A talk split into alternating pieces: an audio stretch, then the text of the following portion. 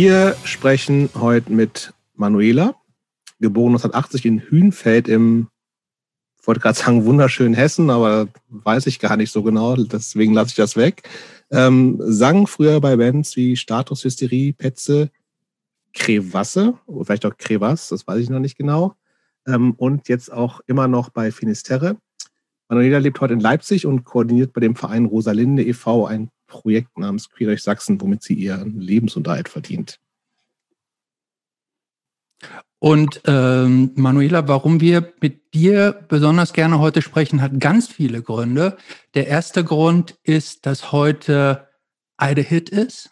Ich hoffe, ich habe das richtig ausgesprochen, nämlich der internationale Tag gegen Homophobie, Bi, Trans und Interphobie. Ich hoffe, ich habe das richtig ausgesprochen. Also der Tag, ähm, der sich gegen die Feindlichkeit, gegen diese ganzen Ausrichtungen ähm, proklamiert.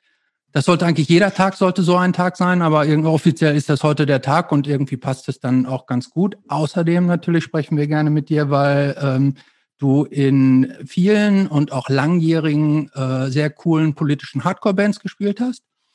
Und außerdem, und das ist für mich persönlich jetzt einer der wichtigsten kleinen Gründe, wir sind ja in der Staffel 2, der Sommerstaffel, Folge 2.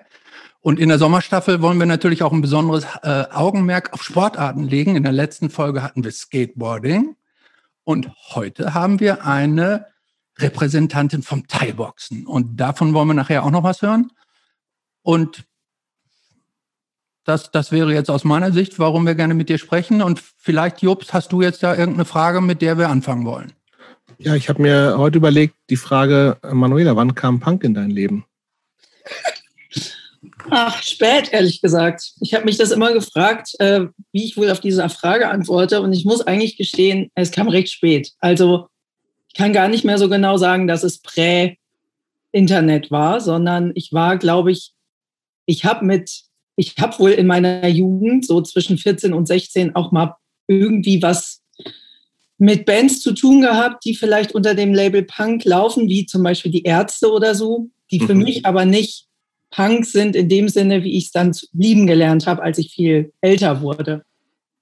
Das heißt, ich würde eigentlich sagen, dass so den Punk, wie ich ihn als Subkultur, als Struktur, als Haltung äh, und alles empfinde, hat tatsächlich erst so mit Anfang 20 angefangen. Oh, krass. Das, das hatten wir noch nicht. Das hatten wir noch wirklich noch nie. Nee. Aber es heißt, weil du also das ein sogenannter hast, das alles, was da, alles, was davor war, war für dich irgendwie, also ich glaube, viele Leute sehen ja so einen Weg da irgendwie hin, ne? Aber für dich ist das wirklich so, eigentlich ein, mit der Entdeckung von wahrscheinlich eher so politischen DIY-Punk was komplett anderes? Ja, also diese, ich kann, ich glaube, ich kann nicht sagen, dass mich, dass ich mich über diesen Mainstream-Punk identifiziert habe oder dass der mich krass irgendwie geprägt hat.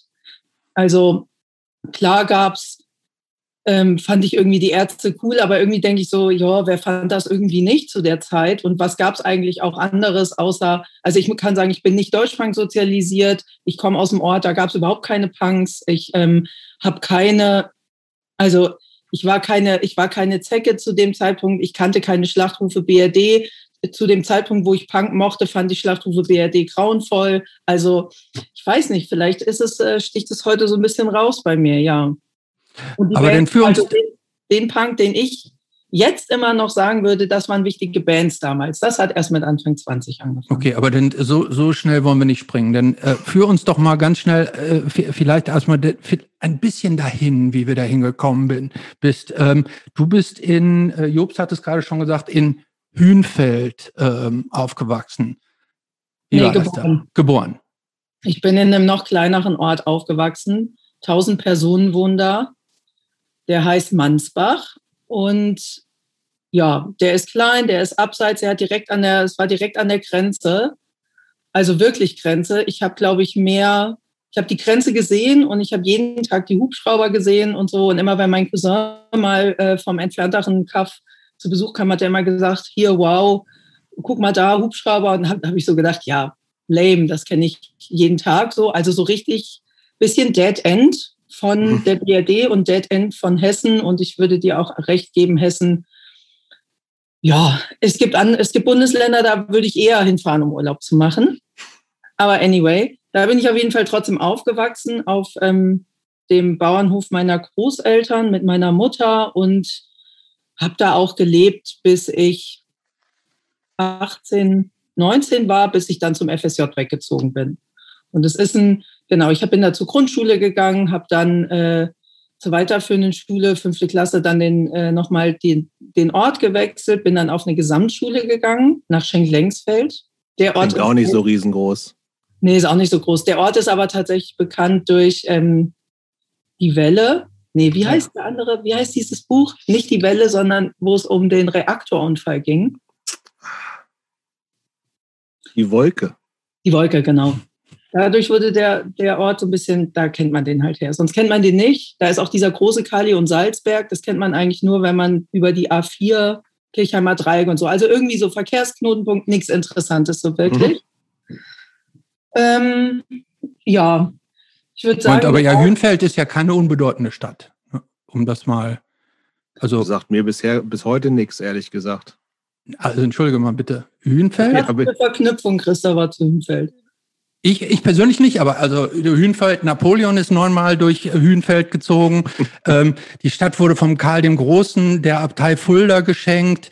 Ähm, hat im Jahr schon Jahr 883 äh, gab es dann Konvent mit 33 Mönchen und 13 Schülern, wurde 1915 komplett zerstört, dann neu aufgebaut. Die Pfarrkirche in Hünfeld kennen viele noch. Da kann man heute noch die äh, gut erhaltene Teile von der gotischen Stiftkirche sehen verkehrsgünstige Lage. 1244 hat Hünfeld das Marktrecht gekriegt, auch wichtig. Napoleon. Ja, aber Hünfeld ist da doch, da war doch Manuela gar nicht, oder doch? Doch, aber nee, das ist, das war, das aber da ist sie geboren. alles im Wikipedia-Artikel. ja, wahrscheinlich. In deinem Wikipedia-Artikel. Goethe war da regelmäßig. Jetzt hör auf mit Hünfeld. So. Ich habe da Abi gemacht tatsächlich. Also, also da bin du? Der Landkreis, in dem ich aufgewachsen bin, ist Hersfeld-Rotenburg und der Landkreis, in dem ich dann Abi gemacht habe, das ist Kreis, Landkreis Fulda. Und ähm, da bin ich erst viel später hingekommen und da hat sich auch noch mal relativ viel so verändert an, sag ich mal, dem Vibe in meinem Leben, weil ich nämlich am Anfang in einem Ort aufgewachsen bin, den ich eigentlich äh, eher als unpolitisch wahrgenommen habe und trotzdem so in der Retrospektive weiß, da oder nee, also schon irgendwie als unpolitisch wahrgenommen habe, obwohl ich wusste, da gab es auf jeden Fall skurrile Typen und es gab halt keine Strukturen für Jugendliche, wie das oft so ist. Dann entwickeln sich viele Gruppen halt Richtung rechts oder unpolitisches Arschloch sein. Und wir haben halt viel an der, an der ähm, Bushaltestelle dann rumgehangen. Das ist ja auch dann so ein, äh, so ein, ein Ort, wo man, ja. wo man hingehen kann, wo man sich irgendwie treffen kann. Ja, um es mal so kurz zu fassen, die Leute, mit denen ich da auch rumgehangen habe oder die es da einfach so um mich rum gab, das waren echt krude Typen, muss ich im, im, im Rückblick so sagen. Also auch viel so böse Onkels, Leute, schlimmer noch, aber mit böse Onkels Merch oder ähm, ist mir hinterher auch nochmal so aufgefallen, diese, diese ganzen Auto-Heck-Spoiler-Aufkleber. So, so ein Ort ist das, wo es halt mhm. viel darum ging, da standen dann so Sachen drauf wie Pitbull oder die weiße Wut oder der braune Widerstand. Also sehr eindeutig. Und trotzdem muss man sagen, mir war nicht so klar, ob die so organisiert waren oder ob das so ein bisschen Show-off-Ding war. Ähm, und es gab irgendwie keine richtigen Zecken und es gab auch keine Punks in dem Ort oder Leute, die so alternativer waren. Das kam erst als, und das ist vielleicht ein interessanter Wendepunkt auch vorher schon gewesen, bevor ich nach Hünfeld zur Schule gegangen bin, dass ähm, es gibt da relativ viele alte Gebäude, die zum Verkauf standen, so Schlösser quasi. Und es gab so eine Gruppe an alternativen, hippieskeren Zecken, die dann da quasi was gekauft haben und so einen alternativen Pferde Hof gemacht haben. Und ich war, ich habe tatsächlich äh, ein Pferd gehabt früher und bin geritten und habe dann da angefangen zu arbeiten und habe da so Jugend- und Kinderfreizeiten gemacht und bin mit den Leuten, das hat mir irgendwie gefallen, dass die so einen anderen Drive hatten im Leben. Wie, wie alt, Entschuldigung, wenn ich unterbreche, wie alt warst du da, so 14, 15, 16 oder von welcher ja. Altersgruppe reden wir jetzt gerade? Ja, so okay. 15 würde ich sagen. Mhm. Und da habe ich auch noch gearbeitet, dann immer noch, als ich nach Köln gegangen bin zum Studieren. Und ich fand zum Beispiel, das weiß ich noch total cool, dass äh, die zwar als Paar zusammengewohnt haben, aber beide ein eigenes Schlafzimmer hatten. Und so, das wäre in dem, Ort, in dem Ort wurde natürlich darüber gelästert. Die haben keine Gardinen, die schlafen nicht im selben Bett, bla bla bla. Ähm, und mir hat es aber irgendwie gefallen. Und ich habe so gemerkt, die Leute sind aber irgendwie politisch, denen geht es irgendwie um ein soziales Miteinander. Ähm, Aushandlungsprozess, das fand ich irgendwie gut. Und da habe ich so gemerkt, da hing ich dann auch gerne rum, auch wenn der Rest des Dorfes mit denen nichts anfangen konnte. Und es ist in so Dorfstrukturen ganz oft so, wenn was Neues dann kommt, dann wird sich sehr stark eine Front dagegen gebildet und erstmal müssen die Leute sich quasi beweisen. Und das ist auch, glaube ich, eine harte Nummer, ob man da wirklich jemals Bestand hat und quasi so einen Fuß in die Tür der Dorfgemeinschaft erhält. Ja. Und dann. Aber hast du dich damals schon so als äh, politischen Menschen begriffen? Nee, ich glaube, ich war interessiert. Ich habe, ähm, ich fand das schon irgendwie immer kacke mit, also bei Böse Onkels habe ich dann so gemerkt, hm, ich weiß eigentlich gar nicht. Die machen ja irgendwie so Rock. Also, ne, bin auch so voll auf den Leim gegangen. Das war auch nach dieser Phase, also es war so diese Phase, wo die wieder so mainstreamiger mm. wurden. Da wurde jetzt nicht, kann mich nicht dran erinnern, dass da krass so politische Parolen propagiert wurden. Aber ähm, es hat mich geistig auch nicht angeregt. Also so. Und es war so Saufen, äh, Kirmes, Autos, was weiß ich. Also sehr, eigentlich sehr banal.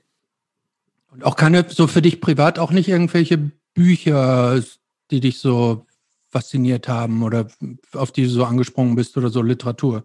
Nee, tatsächlich komme ich auch aus einem sehr, äh, aus einem bildungsfernen Elternhaus wir haben eigentlich nie viel gelesen und ähm, ich habe auch keine Bücher als Kind geschenkt bekommen oder so. Ähm, das, ja, es ist eigentlich spannend. Ich habe, glaube ich, mit vielem erst recht spät angefangen, quasi so, als ich aus diesen Klauen dieses Ortes oder dieser Struktur da vielleicht auch einfach rauskam. Und der erste Schritt daraus war eben, dass ich gesagt habe, okay, ich will Abitur machen. Das war so das Erste, dass das auf Widerstand gestoßen ist in meiner Familie, weil ich die Erste war, die Abitur machen wollte und weil die sich dann gefragt haben, was willst du denn dann machen, wenn du Abitur hast? Warum machst du nicht einfach eine Ausbildung und dann äh, wie alle anderen und dann wird hier vielleicht geheiratet und ein Haus. Das soll der Quatsch-Abitur, ne? Ja. Äh, aber ähm, vielleicht ganz kurz nochmal zum Verständnis. Du hast gerade gesagt, du kommst aus einem bildungsfernen Elternhaus. Was genau ähm, magst du ähm, erzählen, was deine Eltern beruflich gemacht haben? Also ähm, ich sage auch bildungsfern, ich sage nicht, dass ich will das gar nicht bewerten oder so, ne? Aber nee, habe ich auch nicht jetzt so halt verstanden. ja, ne. ja wollte, ich glaube, war mir jetzt nochmal wichtig, das mhm. zu sagen. Mhm. Wir waren halt nicht so akademisch geprägt. Meine Mutter hat ist relativ früh mit mir schwanger geworden. Da war die noch minderjährig und hat dann eine, war da gerade in der Ausbildung zur Verkäuferin und hat dann die Ausbildung auch weitergemacht. Meine Eltern waren eigentlich nie so richtig zusammen. Ich habe eigentlich auch keinen Kontakt zu meinem Vater und eigentlich war der schon immer abwesend. Ähm, auch ein bisschen problematische Geschichte so um ihn rum, dass ich auch gar nicht so viel darüber weiß, aber bin quasi dann so mit meiner Mutter bei meinen Großeltern aufgewachsen und muss auch so sagen, eigentlich so jetzt im Rückblick krass, dass die mit 17 oder ist dann gerade 18 geworden, als sie dann das Kind gekriegt hat und mitten in der Ausbildung steckte und eigentlich ja wahrscheinlich andere Dinge vom Leben wollte, als jetzt mit einem kleinen Kind da zu sein das irgendwie schon auch eine krasse Nummer war und ich jetzt ja mit dem ganzen Abstand auch denke, dass die das so gemanagt hat, ist irgendwie auch nicht. Also ich war da eine Zeit lang mal sauer auf sie, weil so ein paar Sachen schiefgelaufen sind, aber mittlerweile muss ich sagen, das ist auch, glaube ich, eine krasse Herausforderung gewesen. Ne? So erstmal. Ja. Und ihr seid dann, äh, und so ist das dann auch geblieben, dass ihr praktisch äh, Mutter, Tochter und Großeltern oder hat es dann auch andere Familienkonstellationen denn noch, auch noch im weiteren äh, größer äh, äh Aufwachsen gegeben? Also dass andere Partner irgend, äh, ihr nur zu zweit gelebt habt, ähm, irgendwas in der Art? Nee, also die beiden Brüder, älteren Brüder oder der ältere Bruder und der jüngere Bruder von meiner Mutter, die ähm, waren auch immer viel da. Also der jüngere hatte auch noch gewohnt. Ich habe mir auch mit meiner Mutter ein Zimmer geteilt, bis ich in die Schule kam. Und der ältere Bruder hatte aber auch ein Kind in meinem Alter, ein halbes Jahr älter war der, und zu, mein Cousin. Und zudem hatte ich eigentlich ein ganz, äh, ja, das war so ein, eigentlich eine prägende Person in meiner Kindheit. Der, die waren viel da, die haben da zwar nicht gewohnt in dem Ort, aber die waren viel da und wir haben dann einfach viel gemacht. Und ähm, als meine Mutter dann, ja, die hat sich nochmal neu verliebt, die ist, hat dann auch nochmal geheiratet, die sind auch jetzt noch zusammen, da war ich so fünf, sechs Jahre alt. Und dann sind wir ins Ort, in den Ort quasi gezogen als ich äh, in die Schule kam. Und da hatte ich dann auch mein erstes eigenes Zimmer. Es war alles ganz spartanisch. Die haben oben in der Dachwohnung gewohnt, winzig klein und haben mir dann aber da noch so eine kleine Ecke abgetrennt. Viel zu klein für eine richtige Tür. Ich hatte so eine Ziehharmonikatür, aber immerhin mhm. konnte ich die Tür zu machen und hatte so ein bisschen meinen eigenen Bereich. Und da habe ich dann ähm, gelebt. Also die haben dann noch eine andere Etage da in dem Ort, äh, in dem Haus bezogen und dann hatte ich auch irgendwann ein anderes Zimmer. Aber da habe ich dann eigentlich gelebt, bis ich ausgezogen bin zum FSJ. Und das ähm, wie, ja, FSJ hast du vorhin schon erwähnt. Also, wo, wo war das und warum wolltest du ein FSJ machen und nicht studieren oder sonst irgendwas? Ähm, ach, das war, glaube ich, auch damals so ein bisschen die Zeit. Das hat man halt viel gemacht. Das machen ja, also heute machen, machen heute doch auch viele noch, glaube ich, ja. Hm. Ist ja so eine Orientierungsphase auch gewesen. Ich war mir einfach, ich war auch, es war eigentlich eine ganz turbulente Phase, weil ähm, die Schule war mir viel zu schwer im Abitur, weil ich nämlich von der Gesamtschule aufs reine Gymnasium gewechselt bin. Es war irgendwie hart für mich, dann in der Elf alle Kurse zu haben und so das alles aufzu, nachzuholen, was ich da einfach noch nicht wusste. Und habe dann ähm, auch überlegt in der Zwölf, ob ich es einfach hinschmeiß und irgendwie mir das irgendwie als Fachabi anrechnen lasse und dann irgendwas anderes mache. Und es, da waren sehr viele, da hatte ich sehr viele Ideen von Pferdewirtin werden. Da hatte ich so ein Angebot bis über, ich wollte ganz gerne auch mal äh, Rettungssanitäterin werden oder Assistentin. Da, das hätte ich irgendwie auch machen können. Da hatte ich schon so, hatte schon so ein paar äh, Sanitätskurse mitgemacht. Ähm, bis hin zu, eigentlich war zu dem Zeitpunkt, als ich dann fertig war mit dem Abi, wollte ich eigentlich gerne Ergotherapeutin werden oder Logopädin. Und es war aber, ich hatte keine Chance, mit meinem schlechten Abi irgendwie an eine staatliche Schule zu kommen. Dann hätte ich an eine Privatschule gehen müssen. Die hat relativ viel Kohle gekostet. Wie hätte ich dann noch arbeiten sollen, um mir das zu finanzieren? Also habe ich erstmal mir so ein bisschen eine Zeitschiene geschaffen mit einem FSJ, um zu gucken, ah, was kann man eigentlich noch so machen? Und es war aber auch eine gute Möglichkeit, um mal rauszukommen. Da bin ich dann quasi ausgezogen nach Schwalmstadt-Treiser. Das ist da in der Ecke Marburg, Alsfeld, und habe da bei einem relativ großen Träger in einer integrativen Kindertagesstätte ein FSJ gemacht und habe dann da im sogenannten Schwesternwohnheim gewohnt. Das heißt, mhm. das hat man zur Verfügung gestellt bekommen.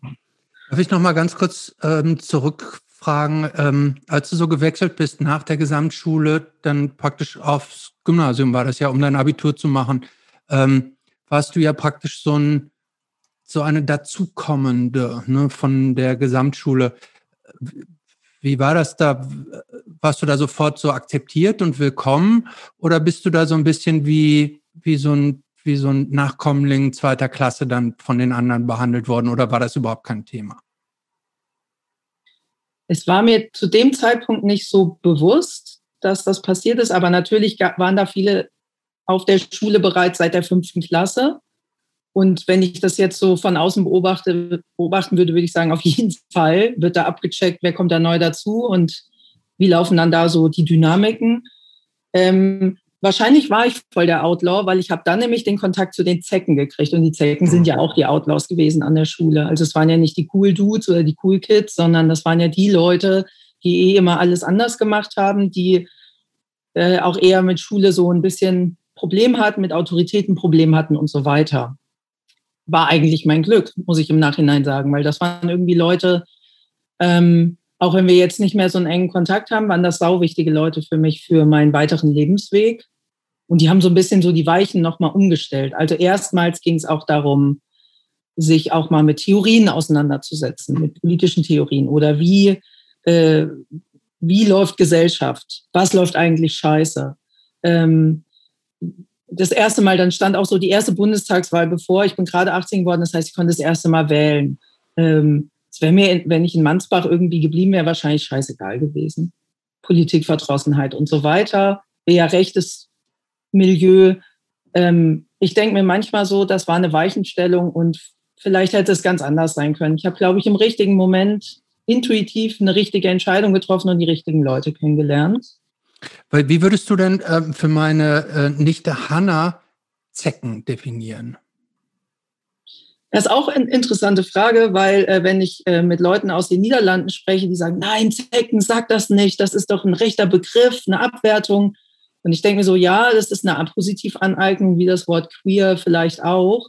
Zecken sind Leute, sind irgendwie für mich so politische Punks, die erstmal so Dinge radikal in Frage stellen, so ein bisschen rebellisch sind und widerständig, ähm, auf Demos gehen, äh, gerne ein bisschen destruktiveren Lebensweg führen vielleicht. Das ist so mein.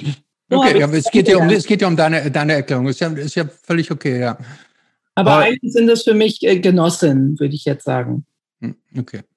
Ähm, weil du gesagt hast, ähm, das ist ja eigentlich in der Zeit, wo, wo du am Anfang sagst, das ist noch so Prä-Punk-Phase, ne? Aber ich denke, also ich, das heißt, diese, diese, die Zecken, die du da kennengelernt hast, die hatten mit Punk gar nichts am Hut, das waren nur so reine, reine Politzecken, um das mal so zu sagen? Oder haben die wenigstens irgendwie was haben die denn gehört? die also das Kulturelle gehört ja irgendwie auch dazu, ne? Weil du jetzt auch haben, gesagt hast, die, die so haben YouTube gehört. Oder Oasis Ja, wurde auch gehört, wurde auch gehört, aber ähm, ach, weiß ich nicht, das wurde auch so, was wurde halt auch so Partys gespielt, Weezer, H-Block, Smashing Pumpkins, äh, Red Hot Chili Peppers, der ganze Krempel. Okay, das heißt, irgendwie waren schon so politisch underground, aber kulturell eigentlich eher so nicht so ja, aber auch noch subkulturell. Nicht so, noch nicht so Musiknerds, würde ich sagen. Also wir sind da noch nicht so richtig auf Konzerte gegangen. Das kam dann aber auch in der Phase. Also da war ich dann aber so in der 12 oder in der 13 aber die größte Zecke, den ich da kennengelernt habe, dem, der hat eigentlich immer nur Hip-Hop gehört. Mhm. Dem, mit dem konnte ich von Konzerten irgendwie nicht gehen, aber dem seine größere Schwester, die hat uns immer mal mitgenommen dann äh, nach Fulda. Und da würde ich sagen, da gab es dann eher ein paar Strukturen. Ähm, Wie die ist dieser Laden in Fulda nochmal, wo öfter Konzerte waren? Also es gab auf jeden Fall das Kreuz. Ja. Da gab es auch immer so ein bisschen Goth-Partys, alternative Partys und auch mal Konzerte. Und dann gab es einen Laden, der hat den Namen immer mal gewechselt. Der hieß einmal Café Panama. Ja, das meinte ich. Oder Eismaschine. Es okay, war aber derselbe Ort. Okay. Aber das war, würde ich sagen, da kannte ich jetzt keine Leute persönlich, aber da würde ich sagen, das war das erste Mal selbstverwaltete DIY-Strukturen, um kleinere Konzerte da zu machen oder so ein bisschen Struktur zu schaffen, Infrastruktur zu stellen. Und okay, aber bevor wir dahin kommen, be bevor wir dahin kommen, du hast uns ähm, vorher ähm, ja so ein kleines bisschen was über dein Leben geschrieben und du hast ge ge auch geschrieben, während du dieses FSJ in Schwalmstadt gemacht hast, seist du in die Goth-Szene eingetaucht. Hatten wir auch noch nicht, ne? Hatten wir auch noch nicht und deshalb, also darüber können wir leider jetzt nicht drüber hinwegspringen. Ja, ist aber völlig übertrieben jetzt so äh, erzählt. Also ich habe da. Komm, nee, jetzt, jetzt kein, kein Downer gleich schon am Anfang. Also, ähm, ja, das hängt auch, tatsächlich hängt so ein bisschen zusammen mit dieser Aröna-Geschichte, diesem Pferdehof, weil da habe ich einen Typen mal kennengelernt, der hat mir dann so CDs gebrannt von äh, Fliehende Stürme und so, aber der hat auch gerne Deine Lakaien gehört. Ah, das ja. ist ja so, also wahrscheinlich ist das so Alternative Goth. Also ja, ja, ja, absolut, ja. ja. Hm. Würden wahrscheinlich so die, die, die Die Hard Goths würden jetzt wahrscheinlich die Hände über dem Kopf zusammenschlagen, wenn ich das sage. Es ist genauso, wie wenn ich sage, ich habe Punk gehört, weil ich habe die Ärzte gemocht. So würde ich das jetzt mal einkategorisieren. Aber da, ähm, der hat immer, da, also das nächste aus Schwalmstadt Dreiser raus war halt irgendwie das Calypso in Alsfeld und da gab es halt immer donnerstags abends die Goth Party oder die Alternative Goth Party. Und da liefen dann halt auch solche melancholischeren Sachen. Und dann haben die Leute auch diesen No Future Tanz gemacht, wo sie so vor, zurück. Vorschritt zurück. Den Kopf ja, ja. großartig. Aber jetzt die Leute oder warst du auch dabei? Jetzt Hand nee, ich, kannte ja, ich kann, konnte ja noch nicht so tanzen. Das musste ich mir ja dann vielleicht auch erst aneignen. Aber, aber ich glaub, das ist nicht so schwer. Aber ich fand es trotzdem, ich muss sagen, ich fand die Musik fand ich irgendwie geil. Ich fand, das war Donnerstagabend-Happening, das war das Größte, was passieren konnte. Und habe dann da so ein paar Leute auch im, im, die so in dieser FSJ-Gruppe auch waren, die da immer mitgefahren sind. Und es waren so Leute, die dann auch manchmal zu den Externsteinen gefahren sind, so am 31.04. und haben da so Feuertaufen gemacht. Aber irgendwie waren das da trotzdem irgendwie Leute, mit denen ich da zu tun hatte und die mich irgendwie, denke ich, auch trotzdem auch weitergebracht haben. Ja, warum auch nicht? Aber ähm, wie, wie war das denn optisch? Also gerade zu diesem Goth-Ding ist ja, das ist ja nicht nur Musik, sondern das sind ja auch diese ganzen tollen Klamotten. Und die und vielen schönen Schnallen und die und schönen Schnallen und diese tollen auftopierten Haare und alles. Vor allen Dingen, wenn ich mir das jetzt auch visuell vorstelle, dass dieser, dieser Goth-Dealer auf dem Pferdehof, ne, wo man, also wenn ich mir jetzt vorstelle, der ist mit so einem wallenden schwarzen Mantel da gekommen, vermutlich, und eine, eine Seite der Haare abrasiert, ein schwarzer Kajal und ist damit dann irgendwie auf, auf, auf Black Beauty auch geritten oder so. Ist, das ist also die, die visuelle Visualisierung dieser Geschichte ist schon so ein bisschen, so ein bisschen witzig. Ähm, aber ähm, ihr, ihr wart dann schon auch vom Look und, und, und Style äh, Goth, ja? Nein, wir waren vom Nein. Look und vom Style kleinstädtisches Landei-Goth. Wir hatten keine, keine gestylten Haare. Äh, ich hatte auch keine Schnallenklamotten und auch keine spitzen Schuhe. Ich habe tatsächlich, weiß ich nicht, hatte damals lange Haare, die waren rot mit Henna gefärbt. Äh, auch ein Klassiker, aber. Immerhin, ja, immerhin. Und habe halt äh, Rangers getragen und dazu eine ewig weite Schlaghose, so so goth und eine schwarze Lederjacke und ein weißes Feinripp-T-Shirt. So war mein Style damals. Wenn ihr mich jetzt aber auf Fotos festnagelt, habe, habe ich mir heute schon den Kopf zerbrochen, da werde ich nichts mehr finden. Ja, aber wenn das eh nicht so, wenn, wenn die Haare ja nicht wenigstens einen halben Meter hochtopiert waren, dann ist es auch nicht so spannend. Leider kannte ich wirklich keine Leute, die so wirklich, deswegen meine ich so, die so identitär da ja, waren und das schon alles gemacht aber haben. Irgendwie gab es ja wirklich so gefühlt überall immer so ein, zwei Leute im, im Dunstkreis so, ne? Also ich meine, ich bin ja auch klein, Kleinstädter oder in so Dorf und dann Kleinstadt und da alles, was natürlich irgendwie so, also auch ein paar Jahre eher, aber es, so viel ändert sich da ja auch äh, gerade in kleineren Strukturen nicht da ist ja alles, was nicht so Mainstream oder rechts bis äh, rechts offen bis rechts ist, die hängen dann halt zusammen ab, ne? Und dann hast du halt die Kiffer und die Gothic Freaks und vielleicht nochmal so Hip-Hop, wobei das. Na doch, also, die waren ja auch dabei. Aber ja, ja, das stimmt. Aber das, das war halt später erst so, ne? Also dieses, diese deutsche Hip-Hop-Geschichte, das war ja Anfang der 90er noch nicht so präsent. Das kam erst wirklich dann also aus meiner Sicht, das, das Goth war, ja schon in den 80ern, so. Goth war ja schon in den 80ern genau. richtig groß, ja. Aber es war auf jeden Fall die, der Zugang zu Leuten, die einfach ein bisschen diverser unterwegs waren, auf, auf, jeder Ebene so, hm. und auch, ähm, wo man sich auch nicht so krass, also man kam halt da dazu und es war egal, wie man war, es war voll okay. Und hm. dann hat man so eine, auch eine Schicksalsgemeinschaft natürlich gebildet, weil es gab ja auch nicht so viele andere Leute, mit denen man es hätte anders machen wollen oder besser machen wollen oder wo man Zugang hätte haben wollen. Das ist ja wirklich nochmal was anderes, als wenn du in der, in der größeren Stadt irgendwie sozialisiert bist. Ja, auf jeden Fall. Und andere Optionen auch hast und wählen kannst. Wir konnten nicht wählen. Ich bin, ich habe einen Rollerführerschein, einen 50er Rollerführerschein gemacht, um 40 Kilometer nach Fulda zu fahren am Wochenende, damit ich unabhängig wurde von meiner Mutter, um überhaupt weggehen zu können, um ins Kreuz gehen zu können zum Beispiel. Und dann bin ich dann nachts wieder zurückgeeiert. Also es ist schon irgendwie, auch im Winter, ne? Das war ja. so die einzige Möglichkeit. Und natürlich auch ganz klassisch ähm, Landei oder Dorf sozialisiert, sofort mit 18 schon einen Führerschein in der Tasche. Klar. Ja, ja also kenne ich genauso. Alles Thema. Aber hoffentlich immer ohne Alkohol gefahren. Ja, ich bin, also ich habe auch Nee, lassen wir das. Ja. ja, wir sagen ja. ähm, okay, äh, ich, ich würde fast schon mal ähm, in dieses zu, zu der Phase kommen, wo du sagst, da hat für mich eigentlich das so richtig mit dem Punk angefangen. Also, weil das war ja dann schon, also wissend, was du dann die nächsten Jahre, dein ganzes Leben quasi daran verschwendet hast, um das mal neutral auszudrücken, ähm, also dass er sehr prägend gewesen ist. Ähm, was, was waren da, gab es so Schlüsselerlebnisse überhaupt? Gab es sowas wie ähm, Schlüsselpersonen, Bands etc. pp? Also wann hat für dich das so richtig Fahrt aufgenommen und ist zu, zu was geworden, wo du sagst, das ist jetzt auch wirklich was, wo ich ähm, natürlich zu dem Zeitpunkt vielleicht noch nicht wusste, dass ich da, dass das so, so mein Leben verändern wird, aber jetzt so im Nachhinein betrachtet.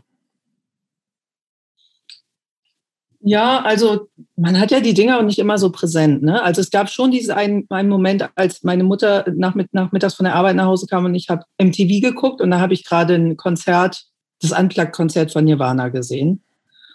Und, mein, und das hat mich schon, und dann habe ich auch noch mal ein Video gesehen von Smells Like Teen Spirit, das fand ich schon beeindruckend. Und dann hat aber meine Mutter gesagt, ich glaube, es hackt, dass du Fernsehen guckst, um Musik zu hören. Ja, und seitdem durfte ich auch kein Musik, durfte ich halt kein MTV oder Viva oder so, ist alles auch an mir vorbeigegangen. Und das habe ich aber trotzdem noch so als erste Erinnerung so abgespeichert. Mhm.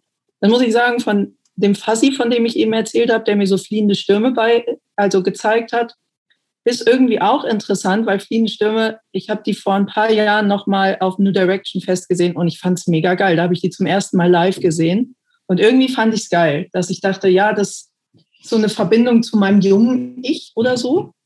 Aber ich habe die ehrlich gesagt auch gar nicht so richtig unter Goth abgespeichert. Das ist für mich schon auch eine Punkband. Ja, ist auch eine Punkband. Ja, ne? Das war so ein bisschen, ist ja sehr melancholisch. Ja, ja, genau, das schon.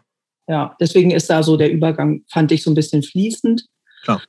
Ja, und dann bin ich aber eigentlich erst so richtig mit Punk in Berührung gekommen, als ich nach Köln gezogen bin. Und da waren gerade so Bands wie Muff Potter, Turbostart, ne, Köln, Knochenfabrik, EA80. Diese ganzen Bands, die haben da halt auch Konzerte gespielt. Dann waren auch noch so andere schöne Huberts, Copretti, das sind ja alles auch so, ist ja so Kölsche Posse. Mhm. Ähm, und habe da aber dann auch erst so über ja, Leute, die ich da kennengelernt habe, über so Politisierungskram, also so Autonomiebewegung, globalisierungskritische Bewegung, so Leute kennengelernt, mit denen ich so ganz viel Aktivismus geteilt habe und darüber dann auch ein Interesse zum, zum Punk sich entwickelt hat. Aber wie bist Entschuldigung, ja, red ruhig noch aus. Ja, ich hätte jetzt gesagt, von da aus bin ich dann ähm, sind wir halt zu Wagenplatzbesetzung und so weiter gekommen. Und da hat Punk dann natürlich eine ganz andere Rolle gespielt, weil wir dann tatsächlich eine Infrastruktur geboten haben und angefangen haben, Konzerte zu machen. Und dann war auf einmal nochmal eine ganz andere Ebene zum Punk erschaffen, nämlich man kennt plötzlich auch die Leute, man hat mit denen zu tun, man beschäftigt sich anders mit Musik, man sieht die auf Konzerten und so weiter. Aber ähm, wie bist du denn da reingeraten? Ne? Also du, du bist ja aus dieser Mini-Kleinstadt in Hessen dann nach Köln gekommen. Ähm, so die große Stadt vermeintlich. Kanntest du da irgendwelche Leute oder wie bist du denn genau, äh, wie bist du denn überhaupt in diese Szene äh, so reingerutscht? Ich kannte in Hünfeld niemanden, als ich auf die Schule gekommen bin. Ich kannte in, in Schwalmstadt niemanden. Ich kannte auch niemanden in Köln, als ich da hingezogen bin und habe dann, ähm, ich habe halt Sonderpädagogik studiert an der Erziehungswissenschaftlichen Fakultät und da, das ist ein Sammelbecken für Zecken, also oder für Politleute oder alternativere Leute. Und da gab es das Café Chaos, das wurde so ein bisschen vom, AStA oder einer eigenständigen Gruppe nochmal organisiert. Und da lernt man halt Leute kennen, dann war das die Zeit auch äh. Also über die Uni sozusagen. Hm. Über die Uni in erster Linie und über die Uni hat sich dann aber, haben sich dann so Gruppen gebildet, die halt wirklich zu zum Beispiel G8-Gipfeln gefahren sind, nach Genua gefahren sind, die so Busse organisiert haben. Wir haben Autos organisiert, sind da hingefahren, haben uns, Studium war sekundär. Wir konnten ja alle, es war ja noch gar nicht modularisiert, das heißt, ich konnte studieren, was ich wollte zu, zu jeder Zeit oder konnte es auch lassen, es war auch okay. Ähm, das war auf jeden Fall die, ich muss sagen, schon eine der besten Zeiten meines Lebens bisher. Das alles so machen zu können und sich die Zeit zu nehmen und den freien Kopf zu haben, und sich so frei zu fühlen, das war auf jeden Fall, oder da sich das erstmal so krass selber zu entwickeln und zu erleben und auszuprobieren. Und da habe ich dann Leute kennengelernt, mit denen ich ähm, auch so Bezug, politische Bezugsgruppen dann eher gebildet habe. Und mit denen bin ich dann auch auf so Konzerte gegangen. Und da war zum Beispiel Philipp äh, auch eine ausschlaggebende Person, der ähm, auch mit mir bei Finisterre spielt. Der spielt da die eine Gitarre und macht auch das Label Contrast Records.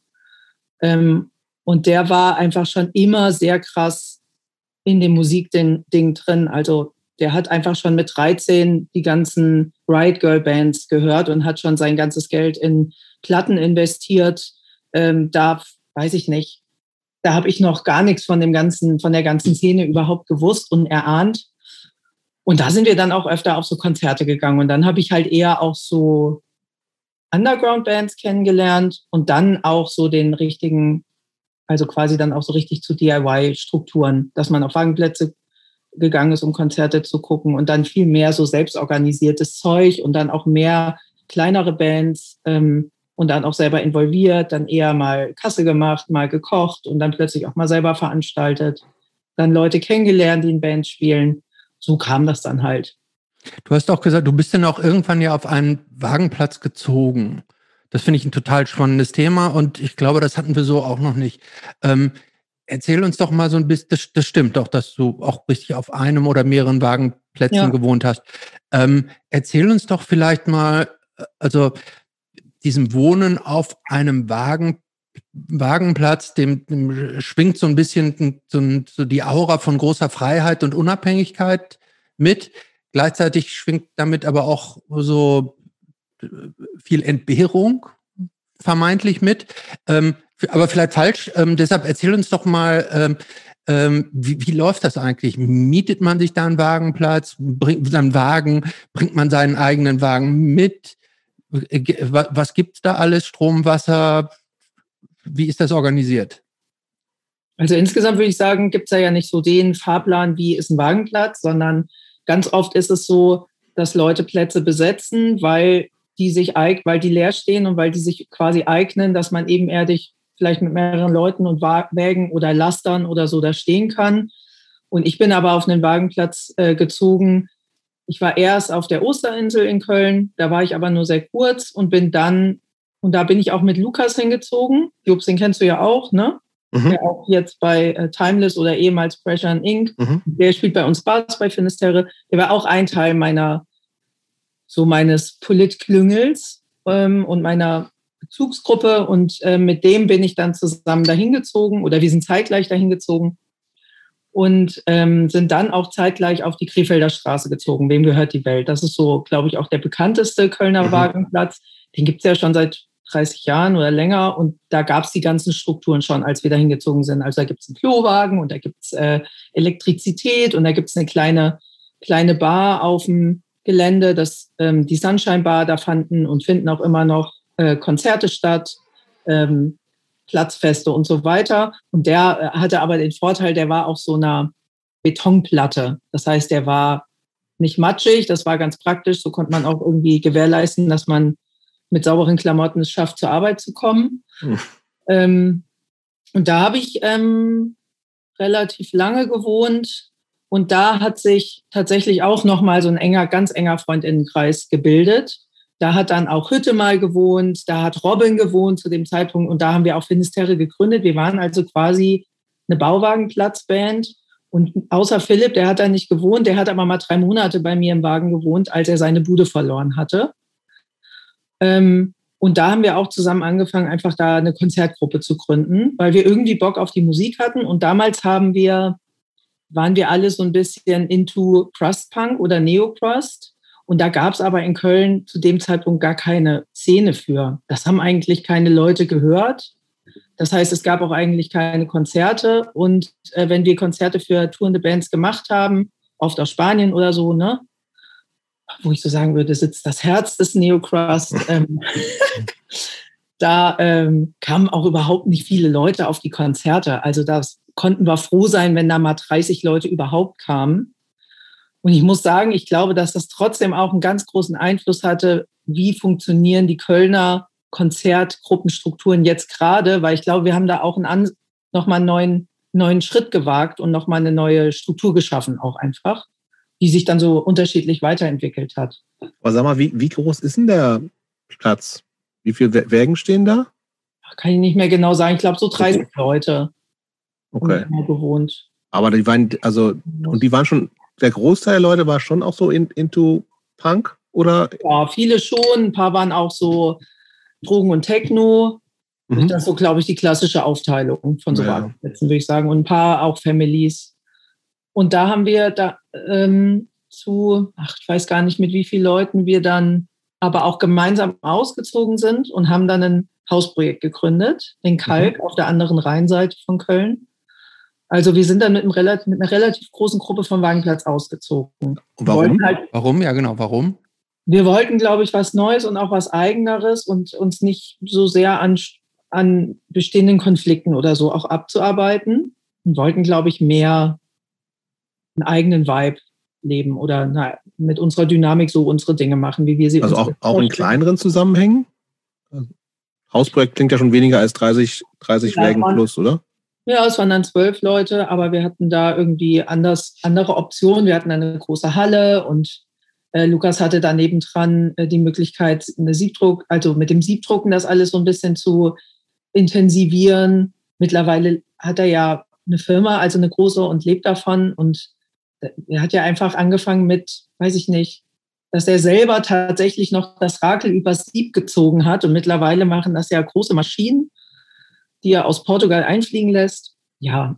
Und das war aber dann so, dass es, da hat sich das dann halt alles nochmal sehr potenziert. Also wir waren halt eine sehr, ich würde sagen, fast eine sehr homogene Gruppe, weil wir ähnliche Interessen hatten, ähm, auf ähnliche Bands gestanden haben, ähnliche Sachen gemacht haben, ähnliche Ideen hatten, wie wir auch zusammen leben wollen, was wir eigentlich mit dem Haus erreichen wollen, was für eine Art Veranstaltung wir machen wollen, ähm, haben eh vieles gemeinsam geteilt.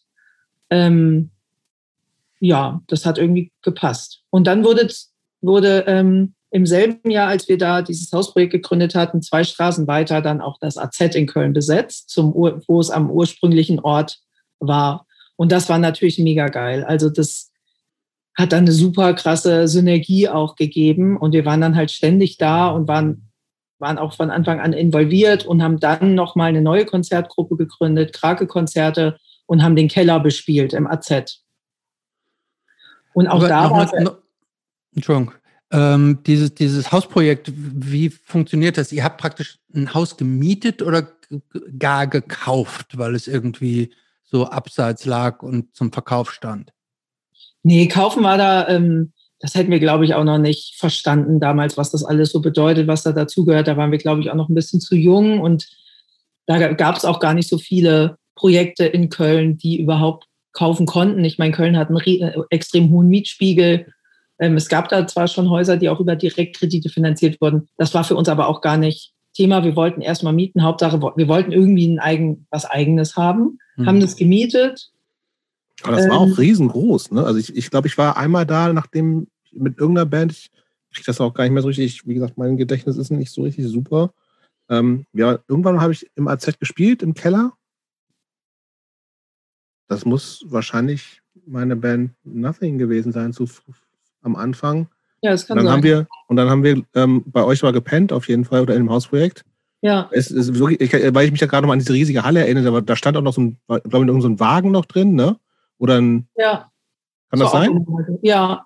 ja, ja. Also das mittlere Hallenschiff war quasi so Multifunktionsraum, vom genau, Veranstaltungsraum genau, genau. bis zur Rumpelkammer bis zum. Äh, und das alte, alte Zeit war dieses so ein, so ein, so ein hässliches 70er Jahre Bau.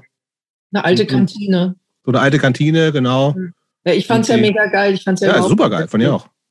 Aber jetzt kein, kein hübsches Gebäude, erstmal. Ja, aber sehr schöner als das jetzige, würde ich fast sagen, aber auch riesig und sehr, also es hat einfach sehr viel, da ist ja immer sehr viel Arbeit reingeflossen in die, in die Häuser, die in Köln bisher angeboten wurden für AZ-Zwischennutzung. Ja. Die waren alle sehr rott und es hat immer sehr viel gebraucht, äh, dauerhaft da die gut instand zu besetzen. Ähm, und dann immer, wenn man an einem guten Punkt war, musste man ja das Haus wieder verlassen. Mhm. Das ist ja so ein bisschen so eine never-ending Story in Köln. Aber immerhin, seit elf Jahren jetzt gerade, äh, gibt es immerhin mal ein AZ. Und das hat nämlich äh, extrem was für die, für die gesamte Szene in Köln verändert. Also ich erinnere mich noch so, es war immer so, ja, es gab, es gab auch eine Generation an politischen Leuten vor uns, so, ne? Also Klar. Ähm, SSK-Leute, sozialistische Selbsthilfe und so, die haben ganz viele Politstrukturen aufgebaut in Köln. Aber so die Leute, mit denen ich so in Köln zum ersten Mal zu tun hatte, das war meistens so, ja, man zieht irgendwie zum Studium nach Köln und dann haut man ab nach Berlin. Wohin sonst?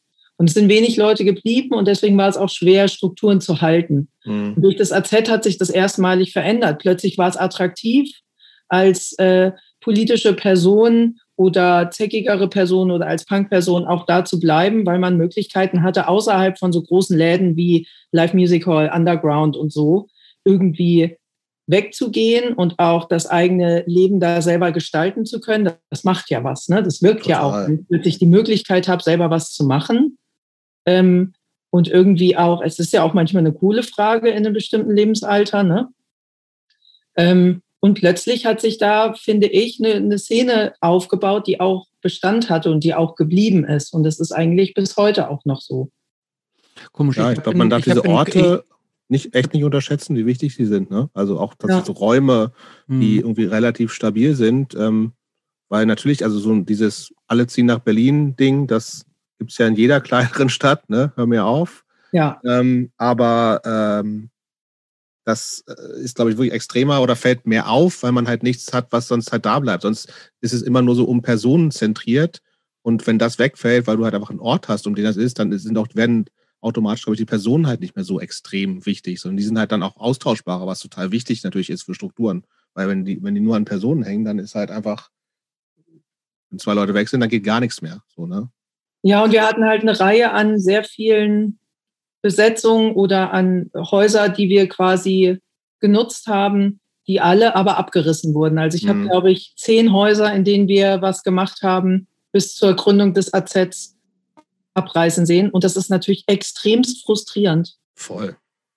Also immer wieder auch neu anfangen mit der Basisarbeit, immer wieder dasselbe. Und es macht einen auch noch natürlich noch, noch wütender, dass es einem immer wieder weggenommen wird. Und wir mussten halt immer viel dafür arbeiten. Deswegen, ich, also das hat mich auch sehr an Köln gebunden, auch heu, bis heute noch. Also ich kann das, ich kann dem gar nicht so abgewinnen, in eine Stadt zu gehen, wo es schon so viele Strukturen gibt und ich pflanze mich da einfach nur rein. Und das habe ich den Leuten natürlich auch immer ein bisschen vorgeworfen, die dann nach mhm. Berlin gegangen sind. Es ist natürlich einfach, dass Berlin in den, weiß ich nicht, zu zwei, Zeiten 2005, da war ja, da, das war ja, da gab es ja alles noch, es war ja mega geil, auch klar. Aber ich musste, ich konnte sagen, ja, ich bin hier cool Berlin-Punk, aber ich habe dafür eigentlich, ich muss dafür nicht mehr nichts mehr beitragen und ich kann einfach nur noch konsumieren. Und Köln war eigentlich nie so, dass man kon nur konsumieren konnte. Man musste immer auch was beitragen dafür. Und irgendwie hat mich das auch an die Stadt gebunden. Und ich kann auf diese Strukturen zurückdenken, äh, zurückgucken und denken, ja, es war eine geile Zeit und wir haben da einfach, das war auch wichtig für unser aller, für die Freundinnenschaften, zur eigenen Identitätsbildung, zur eigenen Entwicklung. Ja, sind jetzt noch meine Herzensleute wohnen da. Also mhm. ist eher andere Leute fahren zu ihren Families an so Feiertagen oder whenever und ich fahre halt nach Köln in das Haus zurück. Und ich wohne ja jetzt Haus auch. Das Haus, das Haus gibt es tatsächlich immer noch und da sind auch immer noch Leute von damals, die da drin wohnen. Ja, also Philipp wohnt da auch noch und es ist aber, es, ich bin da ausgezogen, als es eine Kündigung des Mietvertrages gab. Ja, ich, ich glaube, ich war so ein bisschen so, oh Gott, ich konnte mir zu der Zeit gar nichts anderes vorstellen und es gab keine andere Perspektive in Köln zu wohnen, außer in diesem Haus, in der Form. Also bin ich schneller, bin ich selber schnell weggegangen, bevor ich dann da rausfliege oder so. Ähm, Fakt ist aber, dass die Leute da immer noch drin wohnen. Und es hat sich verändert. Hütte ist auch dann ja irgendwann nach Hannover gezogen. Lukas wohnt mittlerweile auch in Hannover. Also ähm, da wohnen jetzt auch, auch viele andere Leute, aber ich würde trotzdem sagen, dieser Ort und die Leute, die da wohnen, ist so mein, ja, meine Familie oder mein Familienplatz ja. oder so.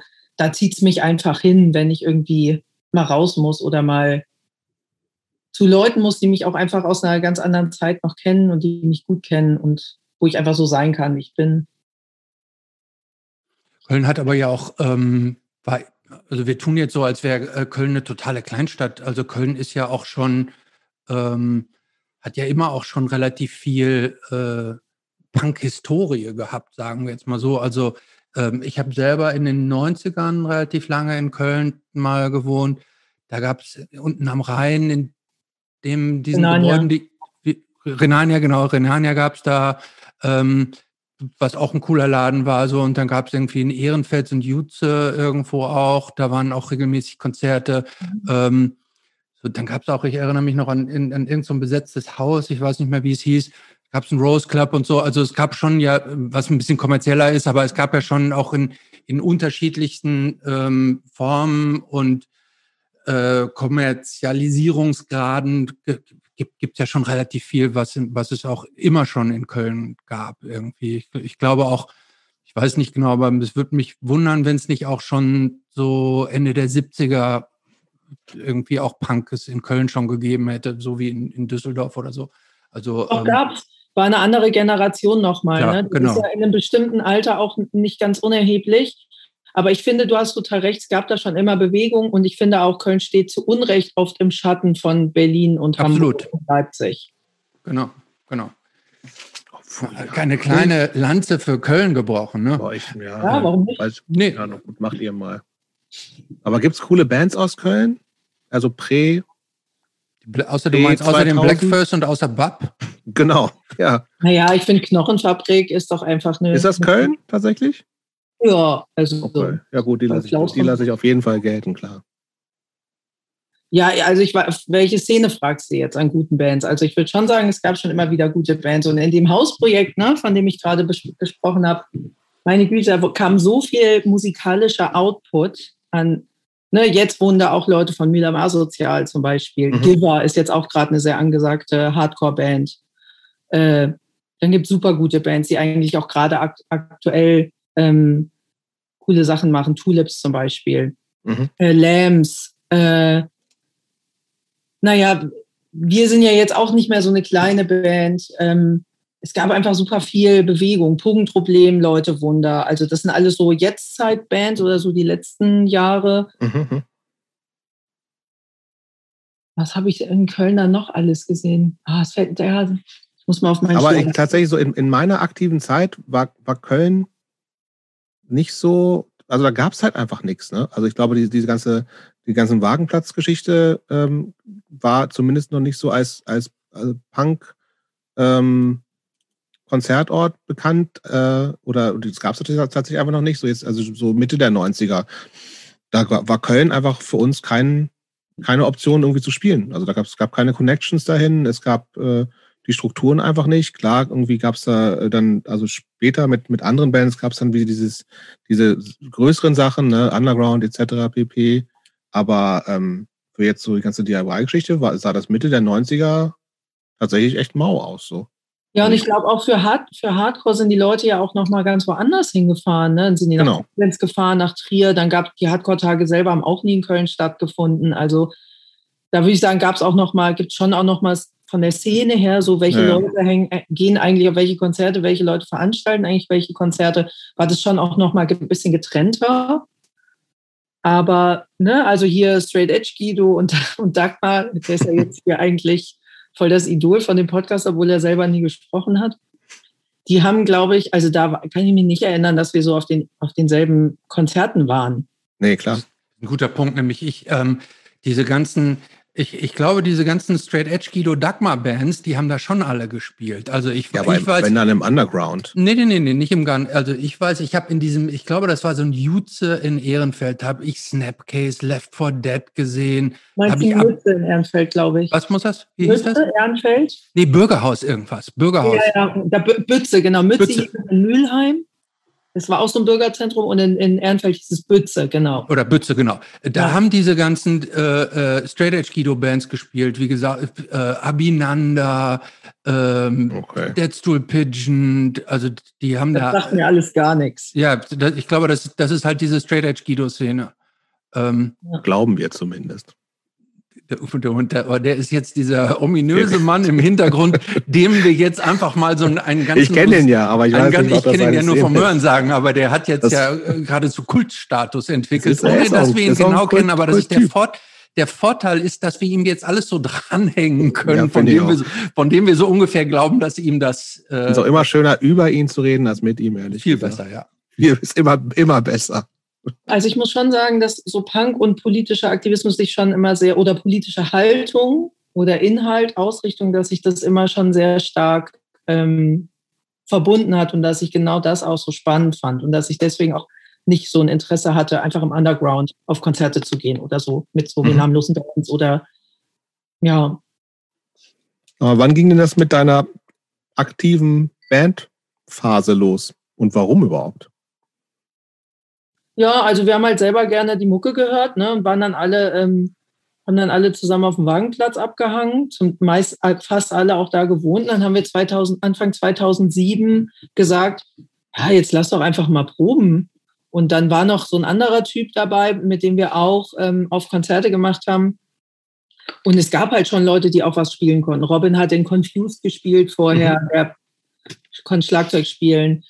Ähm, Lukas hatte schon so eine so ein Punkband oder Punkprojekt und äh, Hütte, glaube ich, auch. Und war dann so mit Philipp im Gespräch, ob die nicht schon mal proben wollten. Und dann habe ich gesagt, ja, ich kann halt nichts, aber ich würde halt mal mit. Ich hätte irgendwie auch Bock drauf. Und dann hat der andere Typ aber gesagt, hm, ja, also ich weiß nicht, ich habe jetzt nicht so Bock auf 0815 Frauengesang. Und dann war ich, halt, war ich halt raus. Und dann haben wir aber trotzdem geprobt, ohne den. Heimlich. Nee, nee, nicht heimlich, aber es war halt einfach eine andere Bandkonstellation. Ah, okay. Und es hat uns eigentlich, und dann war Till auch noch dabei vom Wagenplatz, er ist mittlerweile nicht mehr dabei. Also wir haben so ganz in der, so wie man das im, im Crust früher gemacht hat, es gab halt zwei Hauptgesänge. Ähm, und da haben wir halt zusammen angefangen. Wir waren auch beide, ne, haben dann auch so gedacht, um Gottes Willen, jetzt schreien wir hier rum, keine Ahnung, haben wir noch nie gemacht und so. Und es war aber irgendwie auch nicht scheiße. Es war natürlich voll beschämend am Anfang, aber es war auch irgendwie cool. Und dann hat es ein bisschen gedauert und Philipp und ich waren dann erstmal ein bisschen unterwegs. Und dann haben wir uns nochmal getroffen zum Proben. Und dann hat es so langsam angefangen und dann haben wir so gedacht, hm, irgendwie funzt es ganz gut. Und dann hat mhm. Freund, unser Freund Martin, aus dem, der auch im AZ ähm, Aachen viel Konzerte veranstaltet hat, gesagt, ja, ich habe hier äh, im Dezember, da will ich ein Konzert machen mit Toxic Nation. Das war die Vorgänger-In-Band von Downfall of Gaia, die ja jetzt so mega groß in diesem Metal-Bereich geworden sind. Mhm. Und ob wir nicht Bock haben, mit denen mitzuspielen. Unser erstes Konzert im AZ Aachen. Und wir haben so gesagt, ja klar, geil. Und es war auch voll geil, weil Lukas zeitgleich nämlich schon mit Martin und Marek und so bei Status Hysterie gespielt hatte. Das heißt, er kam auch aus Aachen und es gab so eine ganz enge Connection und so Hausbesetzungsszene, Freundinnenschaften und so. Und es war voll geil für uns da zum ersten Mal zu spielen und das war im Dezember 2007. Das mhm. heißt, die Band hat so ein Jahr, ich würde nicht sagen ganz, vielleicht ein, ein halbes Jahr so aktiv geprobt, hatten wir ein kleines Set und dann haben wir da zum ersten Mal gespielt und es ist richtig gut angekommen. Und dann hatten wir war das eigentlich das erste Mal, dass du wirklich auch gesungen hast in, in ein Mikro rein? Oder gab es irgendwie vorher schon irgendwelche Schulgeschichten, Karaoke-Erfahrungen, whatever? Ja, Karaoke-Erfahrung, klar. Also ich war schon immer gerne sehr laut und sehr präsent. Okay. Aber das hat mich jetzt nicht, hat mich jetzt nicht ähm, mir nicht äh, gestützt dahingehend, jetzt eine Band zu gründen. Aber ich glaube, es war sogar noch chronologisch anders, weil wir haben mit Finisterre geprobt und wussten, wir wollten auch dieses Konzert spielen. Und irgendwann hat Lukas gesagt, ey, hast du nicht Lust, bei Status Hysterie mit einzusteigen? Ja, da warst du ja auch noch ein paar Jahre, ne? Hm. Genau. Und da habe ich, glaube ich, sogar mein allererstes Konzert gespielt. Und zwar hm. mit denen, wo ich das erste Mal zumindest eine Bühnenpräsenz hatte. Und zwar im Carlo Levi in Liège haben die gespielt. Und dann habe ich so drei Lieder damit gesungen. Okay. Das war das tatsächlich mein erstes Konzert, aber es war natürlich irgendwie auch ganz anders als so ein ganzes Konzert als voller Bestandteil der Band da im AZ Aachen zu spielen. Mhm. Und seitdem haben wir aber irgendwie dann auch weitergemacht und wir hatten tatsächlich viele gute Kontakte einfach selber, weil wir ähm, viel Konzerte gemacht haben. Also wir waren irgendwie schon direkt gut vernetzt, so dass es sich direkt im Jahr drauf haben wir direkt so eine Frankreich-Spanien-Tour gemacht. Mhm. Und dann ging es halt so weiter. Also eigentlich haben wir jedes Jahr eine größere Tour gemacht. Und am Anfang hatten wir das gar nicht so geplant, jetzt eine, so eine ernsthafte Band zu machen, die dann auch so Konzerte spielt. Es hat sich tatsächlich so ergeben und ich glaube, wir haben lange nicht verstanden, ähm, dass das auch was werden kann. So. Oder dass es Leute wirklich auch so gut finden. Oder ich weiß, dass ich ganz lange gebraucht habe, um da so ein, so ein eigenes Standing für mich zu entwickeln. Ich habe dazu noch mal zwei Fragen. Ähm, vielleicht habe ich jetzt nicht gut genug aufgepasst, aber kann, ähm, kann es sein, ähm, dass da schon ganz überwiegend auch Typen so dann nur so dabei waren oder gab es da auch andere Frauen irgendwie, die, ähm, äh, die in dieser Gruppen, also in dieser ganzen Szene, in dieser Community, in der du da aufgewachsen bist, waren? Ähm, es war tatsächlich sehr männlich dominiert von Anfang an. Und es war eh außergewöhnlich, dass ich da, glaube ich, schon mit als Teil der Band aufgetreten bin. Genau, also denn der eine hatte ja eben schon so, hat du ja erzählt, dass der eine ja nicht so Frauengesang haben wollte. Hast du das, war das ein Problem jeweils, äh, jemals so für dich, praktisch so eine von, äh, die einzige oder eine von wenigen Frauen in diesem ganzen Umfeld zu sein? Oder musstest du dich da besonders ähm, beweisen? Wie, ja, also wie hat sich das für dich angefühlt, praktisch so, so ein bisschen da, da so die, die Minderheit in dieser Gruppe zu sein?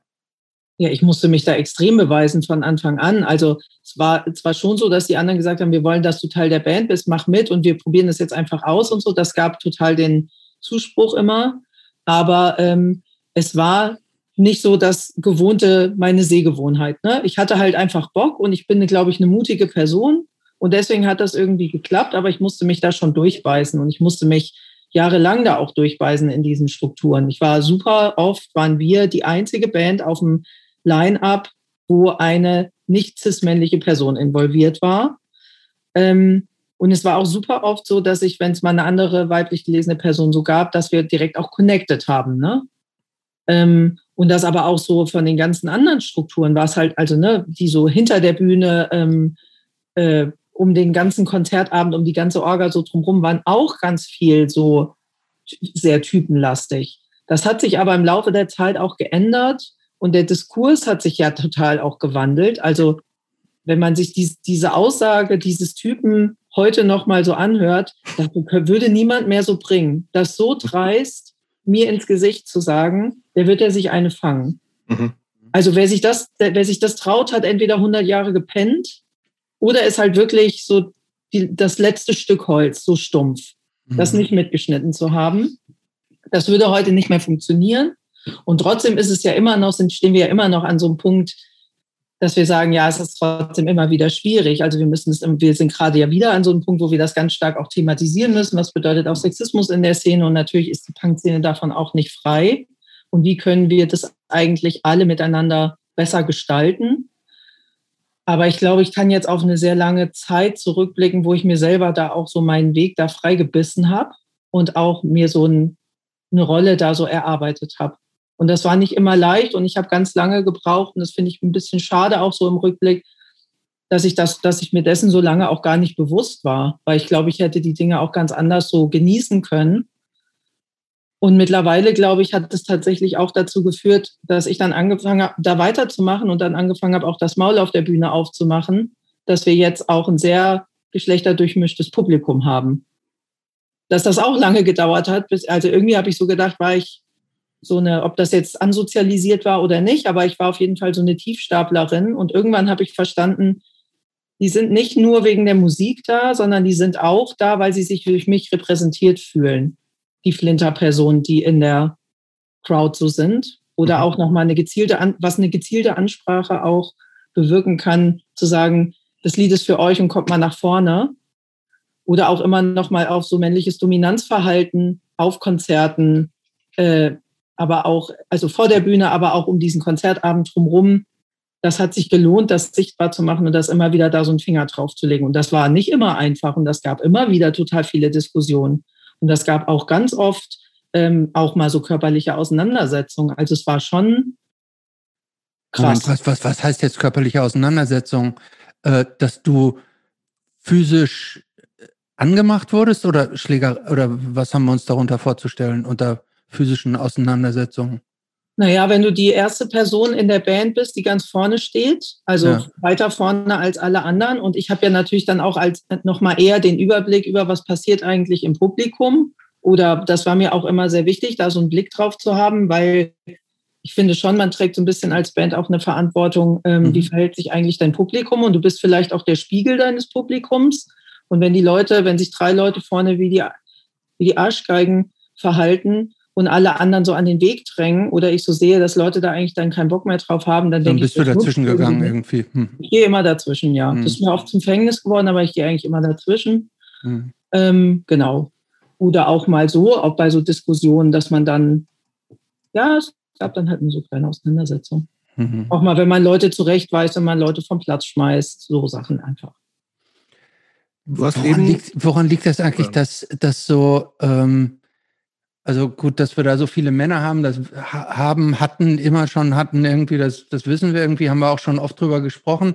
Ähm, ich habe mir jetzt die, auch gerade in der Vorbereitung auf dich, habe ich mir jetzt auch nochmal die Frage gestellt, ähm, ob, ob wir als Cis-Männer eigentlich so quasi per, per Gen irgendwas in uns haben, was uns so scheiße macht. Oder, oder woran liegt das?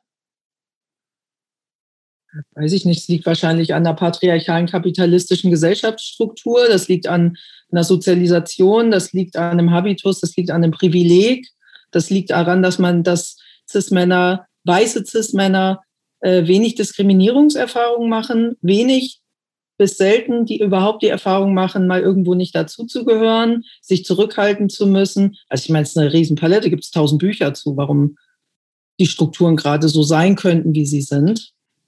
Aber es gibt ja auch gerade, es gibt ja auch eine große Gegen, ja, Gegenkultur will ich jetzt nicht sagen, aber es gibt ja äh, Diskurse in der, auch in der Punk-Szene oder in der politischen Punk-Szene oder auch im Queerfeminismus und so, also die jetzt sehr, sehr stark ihre Ideale und ihre Forderungen auch transparent machen und auch einfordern. Und das mhm. hat ja auch zu sehr viel Veränderung, positiver Veränderung geführt. Und ich würde sagen, ich bin mittlerweile sehr, sehr gut vernetzt mit ganz vielen Flinter-Kollektiven und Flinter-Personen, die dieselbe Leidenschaft für, für die Musik teilen wie ich und die ihren Ort sich da erkämpfen und mit denen ich irgendwie viel zu tun habe und wo, man, wo es echt gute Freundinnenschaften gibt, wo wir dann darüber hinaus Veranstaltungen auch organisiert haben. Ne? Ich bin ja auch gefragt worden, fürs Our Piece of Punk Buch einen Beitrag zu schreiben. Also es gibt, man kennt sich, würde ich sagen. Mhm. Ähm,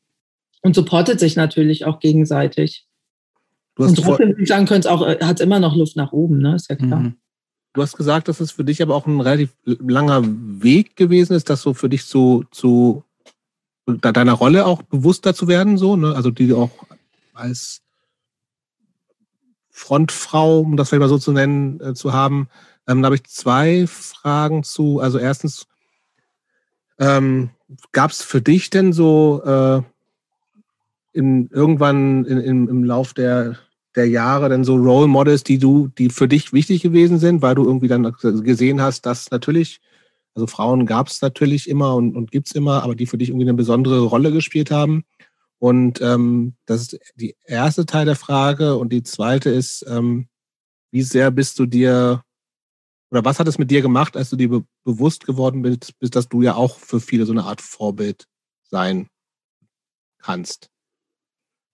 Also es gab, ähm, also man am Anfang musste ich tatsächlich, mussten wir selber auch, also ne, auch noch wir müssten auch jetzt noch mal reflektieren, welche Bands wir damals angefragt haben. Aber es gab ähm, da waren nämlich auch fast ausschließlich Dude-Bands erstmal am Anfang. Ne? Aber es gab schon auch immer wieder geile Bands, wo äh, Frauen auch äh, ganz selbstverständlich dran mitgewirkt haben oder Flinterpersonen. Zum Beispiel Shades of Grey aus Schweden, ähm, Beyond Pink aus Schweden, dann Acrimonia mit Christina, mit der Sängerin hatte ich irgendwie auch eine ganz, wir hatten irgendwie, wir haben jetzt leider keinen Kontakt mehr, aber wir hatten irgendwie so eine Verbindung zueinander, dass wir irgendwie wussten, wie es auch so ist, auf Tour als einzige weiblich gelesene oder sozialisierte Personen dabei zu sein, wie es auch so äh, mit was für ja, Stereotypen, Haltungen wir konfrontiert sind auf der Bühne, vor der Bühne, als Teil der Band. Also ne, man muss ja als, als weiblich gelesene Person öfters auch mal sagen, ich gehöre übrigens, ich bin übrigens Teil der Band.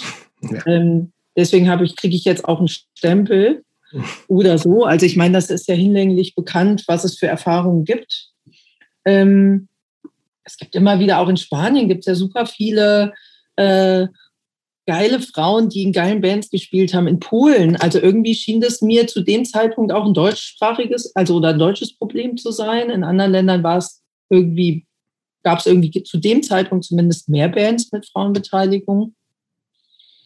Ähm, und ich habe die mir dann irgendwann auch gesucht. Aber am Anfang war mir dieser Feminismus auch noch gar nicht so bewusst. Also, ne, also auch die Diskussion um T-Shirt an, T-Shirt aus ähm, ist, das war, da habe ich damals, bin ich den Leuten noch nicht so äh, provokant gegenübergetreten, wie ich das jetzt machen würde, zum Beispiel. Ne? Also da hat ein ganz krasser Bewusstseinsprozess gewirkt und eine ganz krasse Entwicklung auch, sich selber zu in dem, also wo stehe ich in diesem Kontext und an welcher Rolle, äh, an welcher Stelle mache ich was und welche Rolle fülle ich aus und plötzlich, ah, was habe ich aber auch für eine, für eine Position und was kann ich damit auch machen. Ne? Und ähm, erst wollten wir ja gar nicht, also wir waren halt irgendeine Band.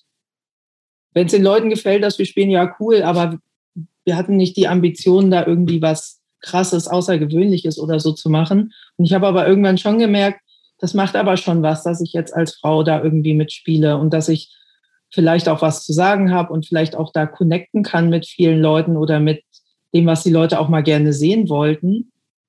Ähm, und was äh, Frauen vielleicht auch nicht so zugeschrieben wird, wie man sich so auf der Bühne zu verhalten hat oder dass ich ja eine sehr tiefe Stimme zum Beispiel habe, ähm, außergewöhnlich, finde ich eigentlich auch irgendwie absurd, aber ist anscheinend so, dass ich immer, ge, dass man immer, wenn man ein Kompliment bekommt, das immer in, also im, im Vergleich zu, was man bei männlichen Leuten irgendwie cool findet, so gesetzt wird. Und irgendwann kam das halt auch, dass mich Leute nach dem Konzert halt angesprochen haben und erst konnte ich damit auch nicht so richtig, also Flinterpersonen angesprochen haben, dass sie es so geil fanden und dass sie es cool finden und dass es irgendwie total wichtig für sie ist, ähm, wie ich das mache und dass ich das mache und was ich so sage und äh, dass sie dass sie da krass was draus schöpfen oder so, oder so ein Empowerment da passiert. Und das war mir halt zuerst gar nicht bewusst. Dann war es mir ein bisschen unangenehm, weil ich auch irgendwie so dachte, oh Gott, mir ist das ja gar nicht bewusst und was hat man jetzt auf einmal für eine, für eine Wirkung und wie muss ich jetzt auch damit umgehen und jetzt kann ich, ich will ja auch nichts falsch machen oder so. Und irgendwann habe ich das aber gedacht, das ist eigentlich mega geil. Und es ist auch so, dass es mir total viel Spaß macht, wenn ich das Gefühl habe, das wollen Leute jetzt auch einfach sehen und dass ich mir da quasi so, eine, so, ein, so ein Standing erarbeitet habe, womit ich jetzt einfach viel selbstbewusster auch einfach umgehen kann dass ich sage, ja klar, es gibt immer Leute, die die Musik kacke finden und die meine Stimme nicht mögen. Das ist alles völlig legitim, aber es gibt viele, ich glaube, so wie ich das, wie ich das mache, mache ich das schon okay. Und ich mache das für viele Leute, ist das irgendwie cool und darüber habe ich vielleicht auch Leute dazu getrieben, mehr auch selber sich zu trauen, Dinge zu tun. Ähm, ich finde es selber angenehmer, ein Konzert zu spielen, wenn das Publikum einfach gemischter ist wir werden zu anderen Veranstaltungen eingeladen, die nämlich auch einen feministischen oder einen emanzipatorischen Anspruch haben. Das war mir auch wichtig. Also das hat sich schon irgendwie auch ausgezahlt. Hilf mir noch mal, ähm, du hast es eben so kurz angesprochen, dieses Thema äh, T-Shirt an, T-Shirt aus. Ähm, ich, ich muss gestehen, diese Diskussion ist so ein bisschen, als sie aktuell war, ist sie irgendwie so ein bisschen an mir vorbeigegangen irgendwann später ist es dann zu mir so durchgedrungen, dass man sein T-Shirt nicht als Typ sein T-Shirt auf einer Show nicht auszieht. Wobei das irgendwie, ich sehe, also in der Regel gibt es ja auch, sind die Shows ja gar nicht mehr so voll, dass es so heiß ist, dass irgendwie, also überhaupt so ein Bedürfnis. Wie bitte? es ging noch nie darum, dass es heiß ist. Also, weil die das anderen lassen ja auch. Das ist tatsächlich so, dass, da hilft mir mal. Ich kenne das tatsächlich, also, das finde ich interessant, dass du das sagst. Ich kenne das tatsächlich aus der Zeit, wo, wenn die Show so voll und so heiß war und der Schweiß von der Decke getropft ist und irgendwie man total durchgeschwitzt ist, dass man dann sein T-Shirt ausgezogen hat. Auch so Fugazi, die haben, glaube ich, je, jedes zweite Show haben die halbnackt gespielt, weil es so, weil es so heiß war. Wer hat, wer, wer, hat, das T-Shirt ausgezogen? Ja, die, die Band. Aber welches Geschlecht? Ja, die Männer. Ja. Ja, okay, ich, ich will jetzt nur gerade sagen, so, so, äh, so, so kenne ich das. Ich habe aber auch eine Show von Beyond Pink, die du eben gesehen hast, hier äh, genannt hast, hier in der Köpi. Die haben auch ihre T-Shirt ausgezogen, weil gesagt, ich ziehe jetzt mein T-Shirt aus, weil mir zu heiß ist.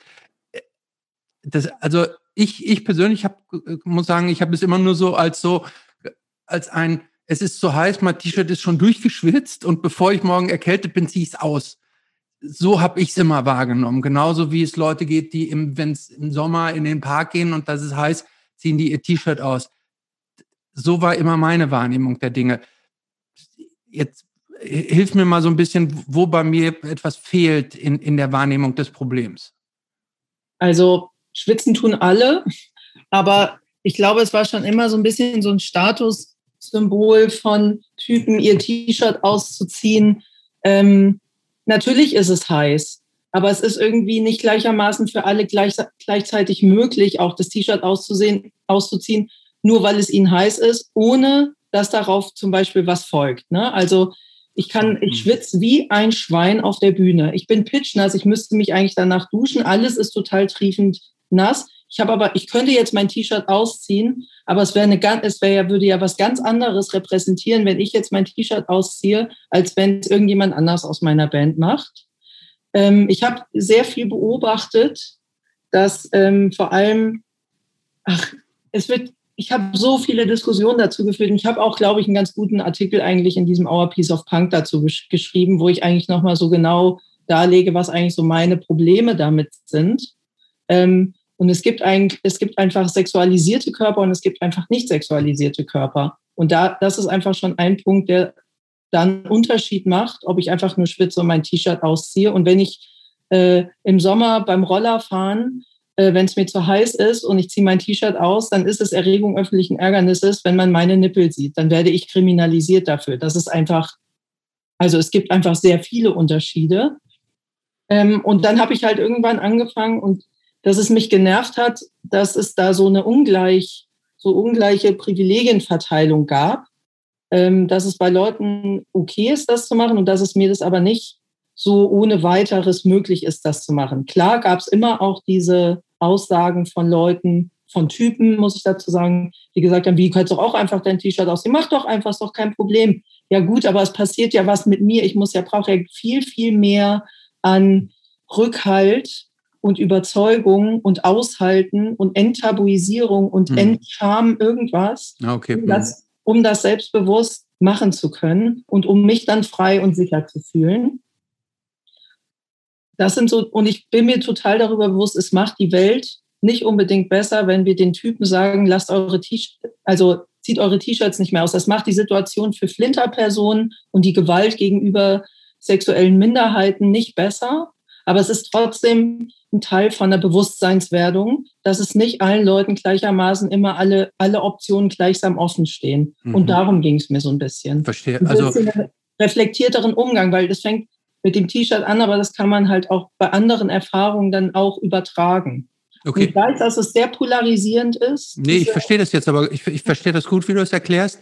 Ähm, was ich nur, ähm, nur irgendwie sagen wollte, ich glaube, da ist möglicher, äh, ich glaube, dass es bei nicht allen, die ihr T-Shirt ausziehen, ist das so als so ein Macker-Move gedacht. Ne? Natürlich nicht. Nee, das wollte ich nur sagen. Ich glaube, da ist, äh, jetzt wo du das erklärst, also ähm, verstehe ich es jetzt auch. Ich glaube, ich habe es auch schon mal so halb verstanden, aber jetzt habe ich es noch besser verstanden, weil das im Grunde ja eine Frage ähm, äh, der Rücksichtnahme und auf ungleiche ähm, möglich, äh, theoretisch könnte es jeder, aber auf eine ungleiche Ausgangssituation, sage ich jetzt mal, dass es natürlich irgendwie für Frauen was anderes ist und warum soll der eine das dann können und der andere nicht? Jetzt habe ich ähm, das finde ich, hast du sehr gut erklärt. Aber ich wollte halt nur sagen, ich glaube, ähm, weil ich jetzt auch jetzt das Beispiel von Fugazi und so weiter, ich glaube, nicht bei jedem, der sein T-Shirt auszieht, will damit irgendwie provozieren oder irgendjemand anmachen oder sich irgendwie so selber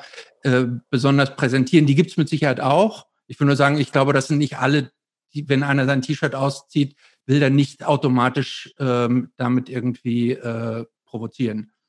Ja, du musst ja jetzt auch nicht für alle, alle sprechen, die das machen. Also ich finde, das müssen die Leute auch einfach selber für sich klar haben, aber dann sollen, wenn sie das machen, auch dann sollen sie auch aushalten, dass es vielleicht eine Konfrontation gibt, weil ich finde, der Diskurs ist ja ein ganz anderer als damals mhm. Fugazi. Es hat ja einfach viel Entwicklung gegeben.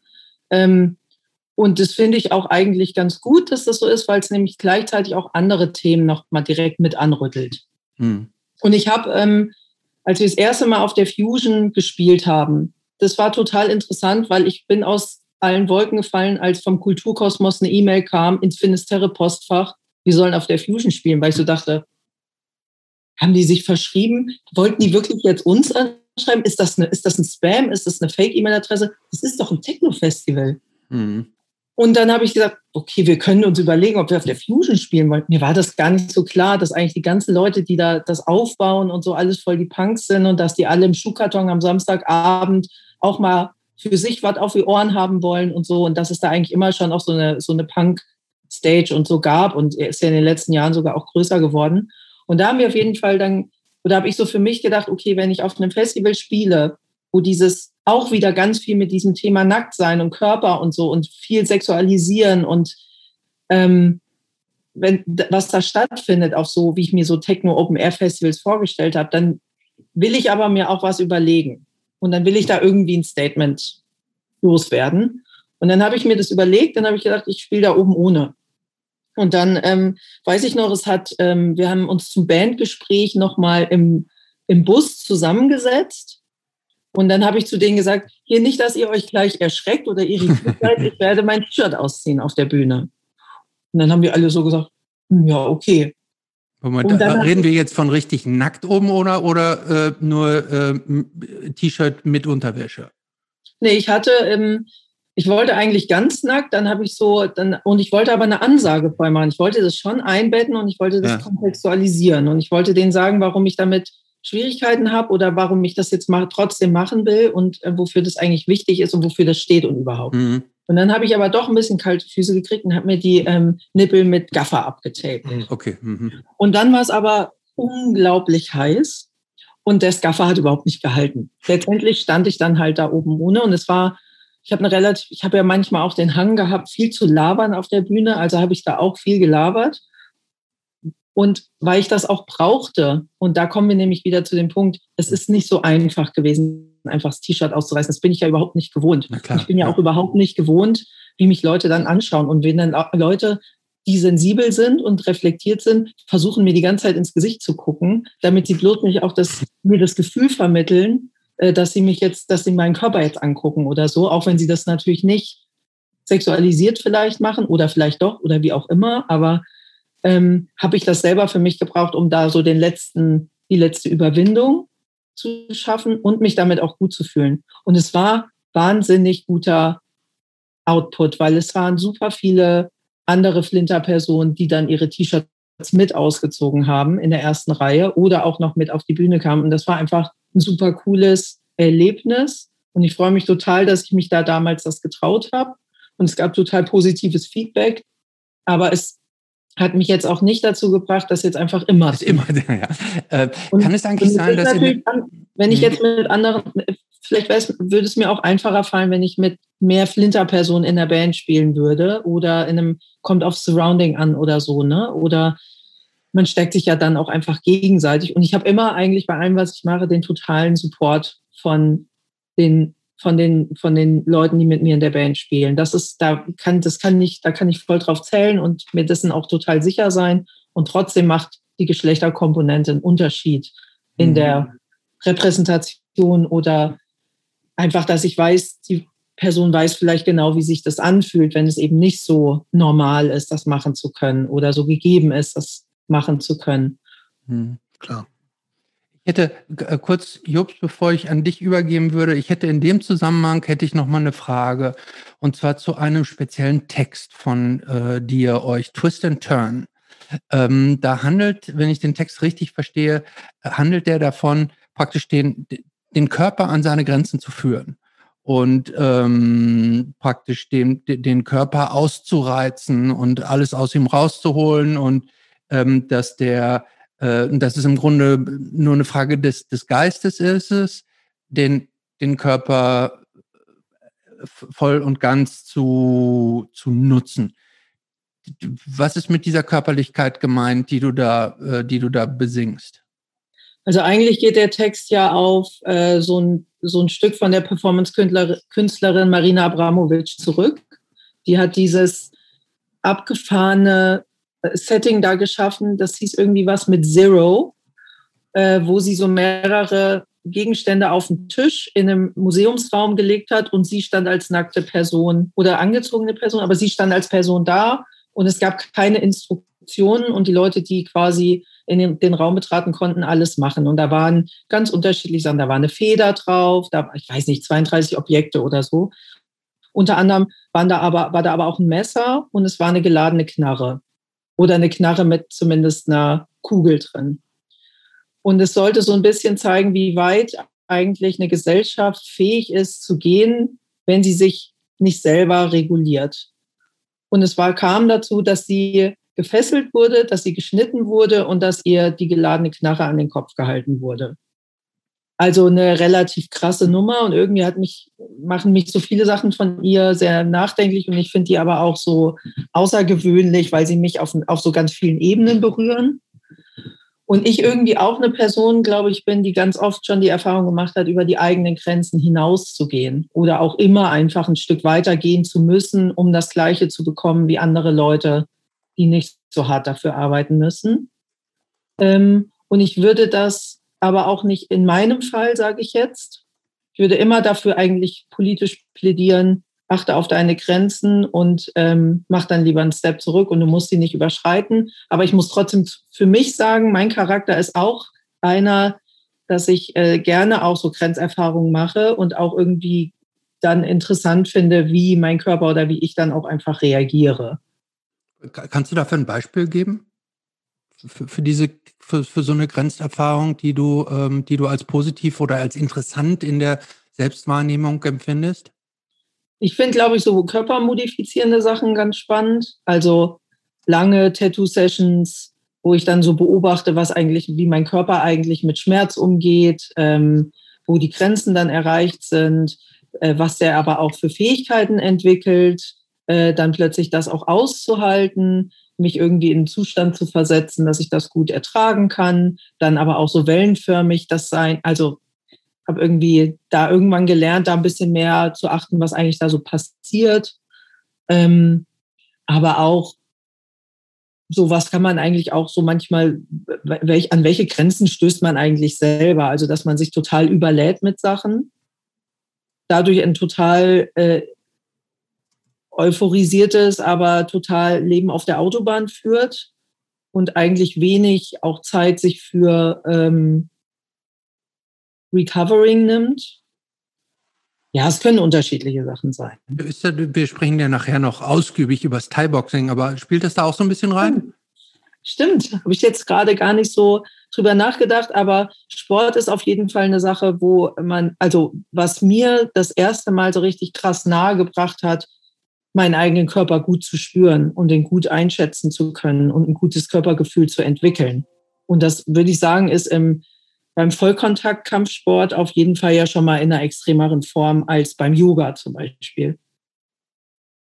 Wobei es auch viele gibt, die, die sagen, durch Yoga ein besonderes Körpergefühl auch aufgebaut zu haben. Ne? Na, sage ich ja. Halt aber sanft, sanfter nur halt, ja. Hm, klar. Das ist halt, da haut dir halt trotzdem musst du trotzdem nicht aufpassen, dass dir keiner auf den Kopf haut, weil das ist ja auch direkt in deine, das betrifft ja auch deine persönliche Integrität. Klar. Also es ist mhm. ja extrem demoralisierend, ins Gesicht zugeschlagen zu werden. Ja, ja. Äh, ja, okay. Ich also mal.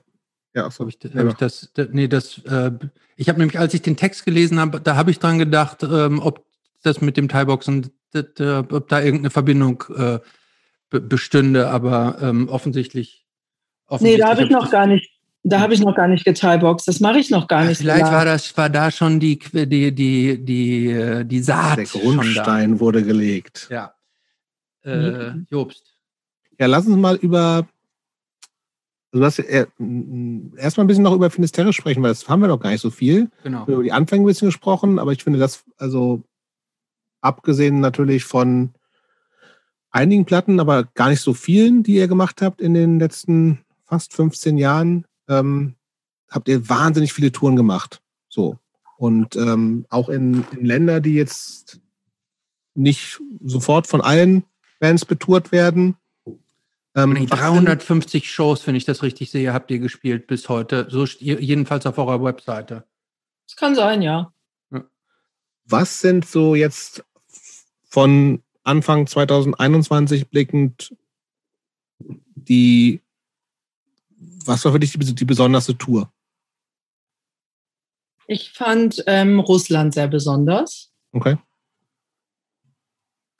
Ich fand aber auch immer den Balkan cool, aber ich fand auch Weißrussland cool. Ich fand auch Kolumbien ziemlich cool. Alle, alle ziemlich unterschiedlich. Also ich fand eigentlich vor allem dann die, die Länder cool, wo ich das Gefühl hatte, ah krass, die Szene funktioniert ganz eigen und ganz anders als die, die ich so gewöhnt bin aus, ja. sage ich jetzt mal, dem mitteleuropäischen Raum oder so. Vielleicht, weil wir über, über Russland haben wir schon zwei, drei Mal, glaube ich, gesprochen.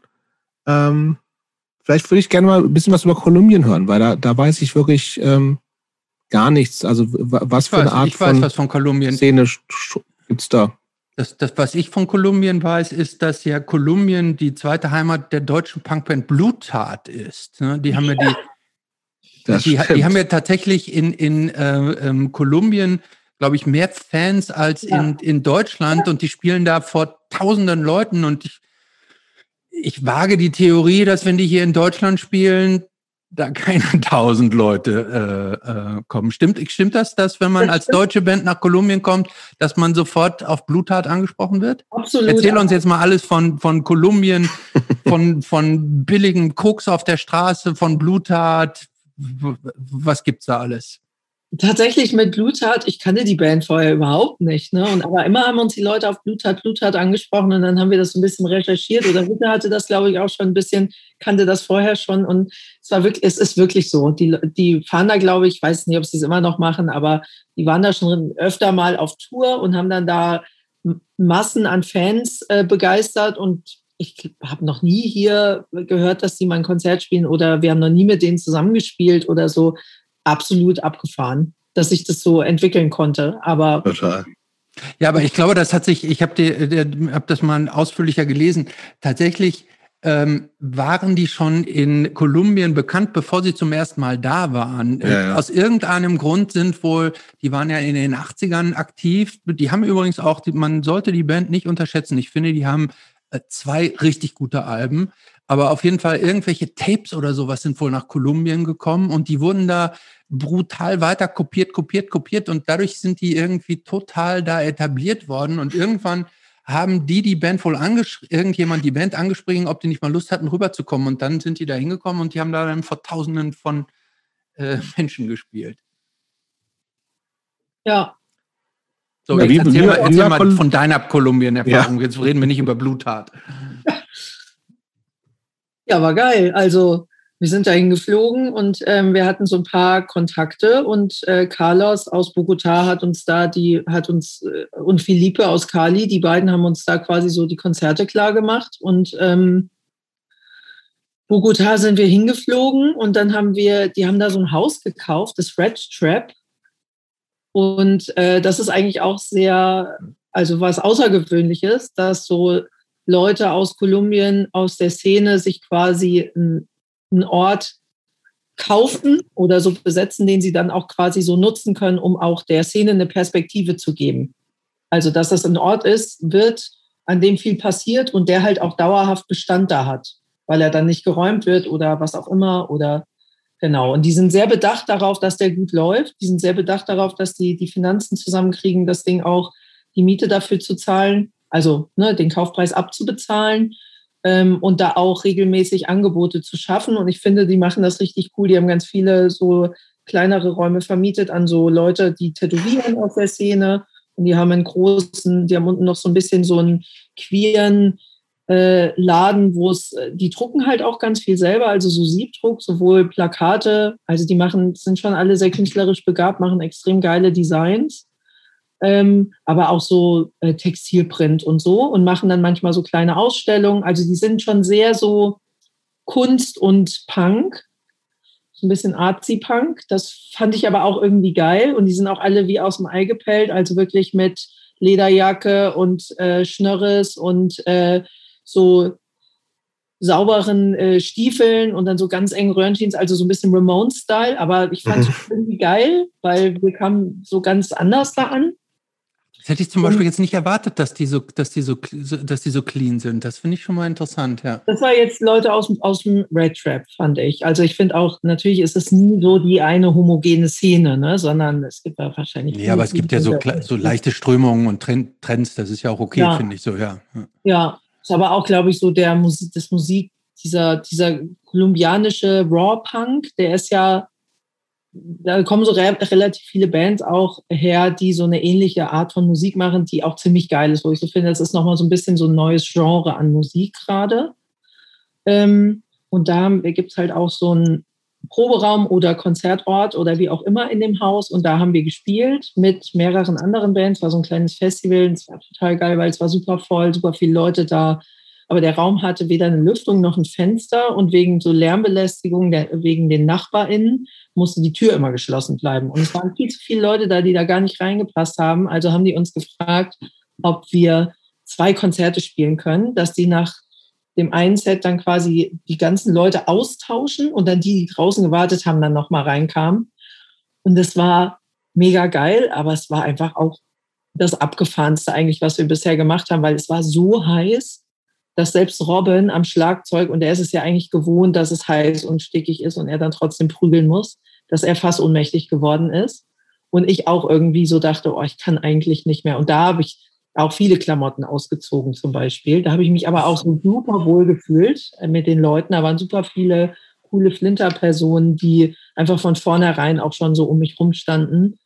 Ähm, und ich so richtig mich habe treiben lassen in diesem, an diesem Abend. Es war also mega schön eigentlich. Und die anderen Bands waren alle super cool und es war super sweet, wie alles so vorbereitet wurde.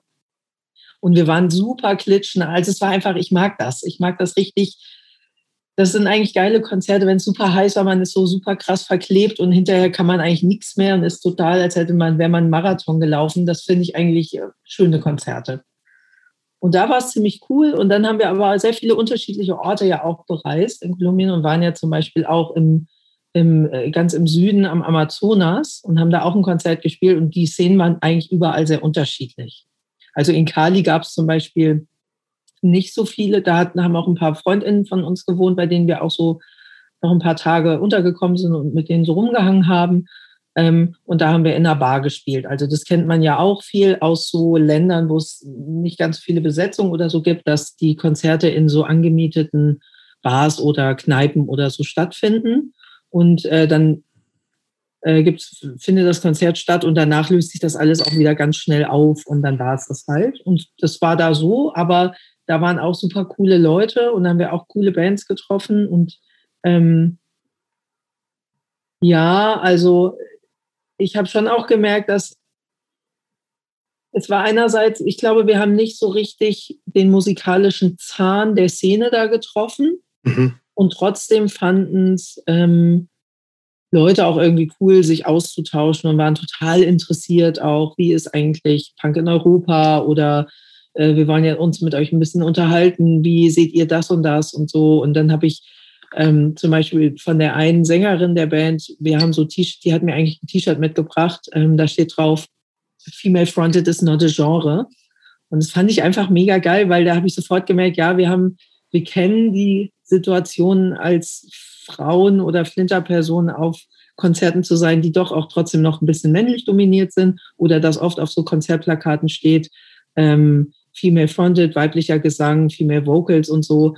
Und dass das natürlich auch nicht immer schlecht gemeint ist, sondern auch was Positives darstellen kann, aber man manchmal sich auch nicht mehr so richtig darüber identifiziert. Ne? Weil man will ja natürlich auch nicht, man will ja nicht darauf reduziert werden, welches Geschlecht man hat, sondern es soll ja den Leuten auch um die Band gehen. Man will ja jetzt deswegen nicht mehr Leute anziehen. Also wenn Feminismus da transportiert werden soll, dann vielleicht auch nochmal in einer anderen Form oder so. Ich bin dann, ja, ich bin da aber auch gnädig, aber ich manchmal denke ich so, ja, man, kann man schreiben, kann man auch lassen. Egal. Was ähm, war denn so eigentlich die tourmäßig das ätzendste, was du erlebt hast, wo du gesagt hast, boah, also, weil klischeemäßig, also wir bewegen uns ja hier alle erstmal so in, in, in unseren Diskursen so, die zwar irgendwie ja schon irgendwie subkulturell ähnlich sind, aber es gibt ja durchaus teilweise dann irgendwie, wenn man dann in andere, andere Länder kommt, wo halt einfach ganz andere Sachen gerade eine Rolle spielen. Teilweise, vielleicht kriegt man manchmal das Gefühl, es ist, es ist noch nicht so weit, teilweise. Gibt's, hast, das sind da so Sachen, die du irgendwie, äh, ich fand solche Griechenland irgendwie crazy auf eine Art so. Also das war so eine komplett, ich war da einmal mit einer Band und, und waren, sind auch alle total cool und nett und ultra politisch, aber halt auf eine Art auch total anders, anstrengend, laut. Die, die ganze Rauchthematik ist natürlich irgendwie ultra extrem da. Also weil ich das Gefühl hatte, bei den 700 bis 800 Leuten, die dabei zu Konzerten ja kommen, weil die ja auch keinen Eintritt kosten dürfen in Griechenland aus politischen Gründen, äh, rauchen mindestens 99 Prozent Kette und so Sachen, wo du denkst irgendwie, boah, das ist so, das und das wurde, also es war so prä Rauchverbotszeiten hier, glaube ich, sogar noch, aber wo einfach klar ist, man nimmt ja auch Rücksicht aufeinander so. Ne? Also klar gibt es dann irgendwie überall den, die Trottelin, die irgendwie trotzdem rauchen muss, aber ähm, das fand ich zum Beispiel total crazy teilweise. Also es ist so, hast du das denn irgendwie, weil es gibt ja viele, viele äh, Länder, wo auch einfach die, die zum Teil so eine, so eine politische, subkulturelle Szene einfach noch nicht so eine lange Geschichte vielleicht hat, haben konnte, weil es einfach politisch nicht möglich war oder so. Was sind da so Sachen, die, die dich irgendwie vielleicht, vielleicht nicht genervt haben, aber eher so äh, Irritiert gewundert haben, haben? Vielleicht gewundert. Hm. Ja, also das ist ja oft eine Ambivalenz ne, aus dem Anspruch, wie man selber auch das Konzert spielt. Und wenn man so weit reist, dann möchte man natürlich, hat man da irgendwie auch einen eigenen Anspruch, ein gutes Konzert zu spielen. Und dann kommt man manchmal an Orten an. Und das hatten wir tatsächlich in, in Pasto. Da sind wir halt, haben wir einen Inlandsflug gebucht, weil das so mhm. weit war. Und weil wir aber da, weil Leute gesagt haben, wir würden super gern ein Konzert für euch machen, dass wir dann auch hin und her überlegt haben, eigentlich macht es überhaupt keinen Sinn, dafür jetzt extra dahin zu fahren, damit man dann irgendwie 20 Minuten spielen kann, weil die Konzerte sind da auch nicht so lang, also die Sets sind da einfach auch nicht so lange wie. Wo ist das auch noch in, in Kolumbien? Ich habe ähm, in Pasco. Wo, wo ist das, wenn ich fragen darf? Amazonas, relativ weit im Süden. Achso, aber auch gehört noch zu, zu Kolumbien, aber auch noch. Oder? Kolumbien ist so ja. an der ecuadorianischen Grenze. Okay. Mhm. Und wir haben das dann aber gemacht, weil wir auch so dachten, ey, es ist super arrogant, auch zu sagen, Nee, das ist uns jetzt aber ein bisschen zu weit. Mhm. Also haben wir das gemacht und haben dafür auch relativ viel Kohle geblecht, um da diesen Inlandsflug noch zu machen.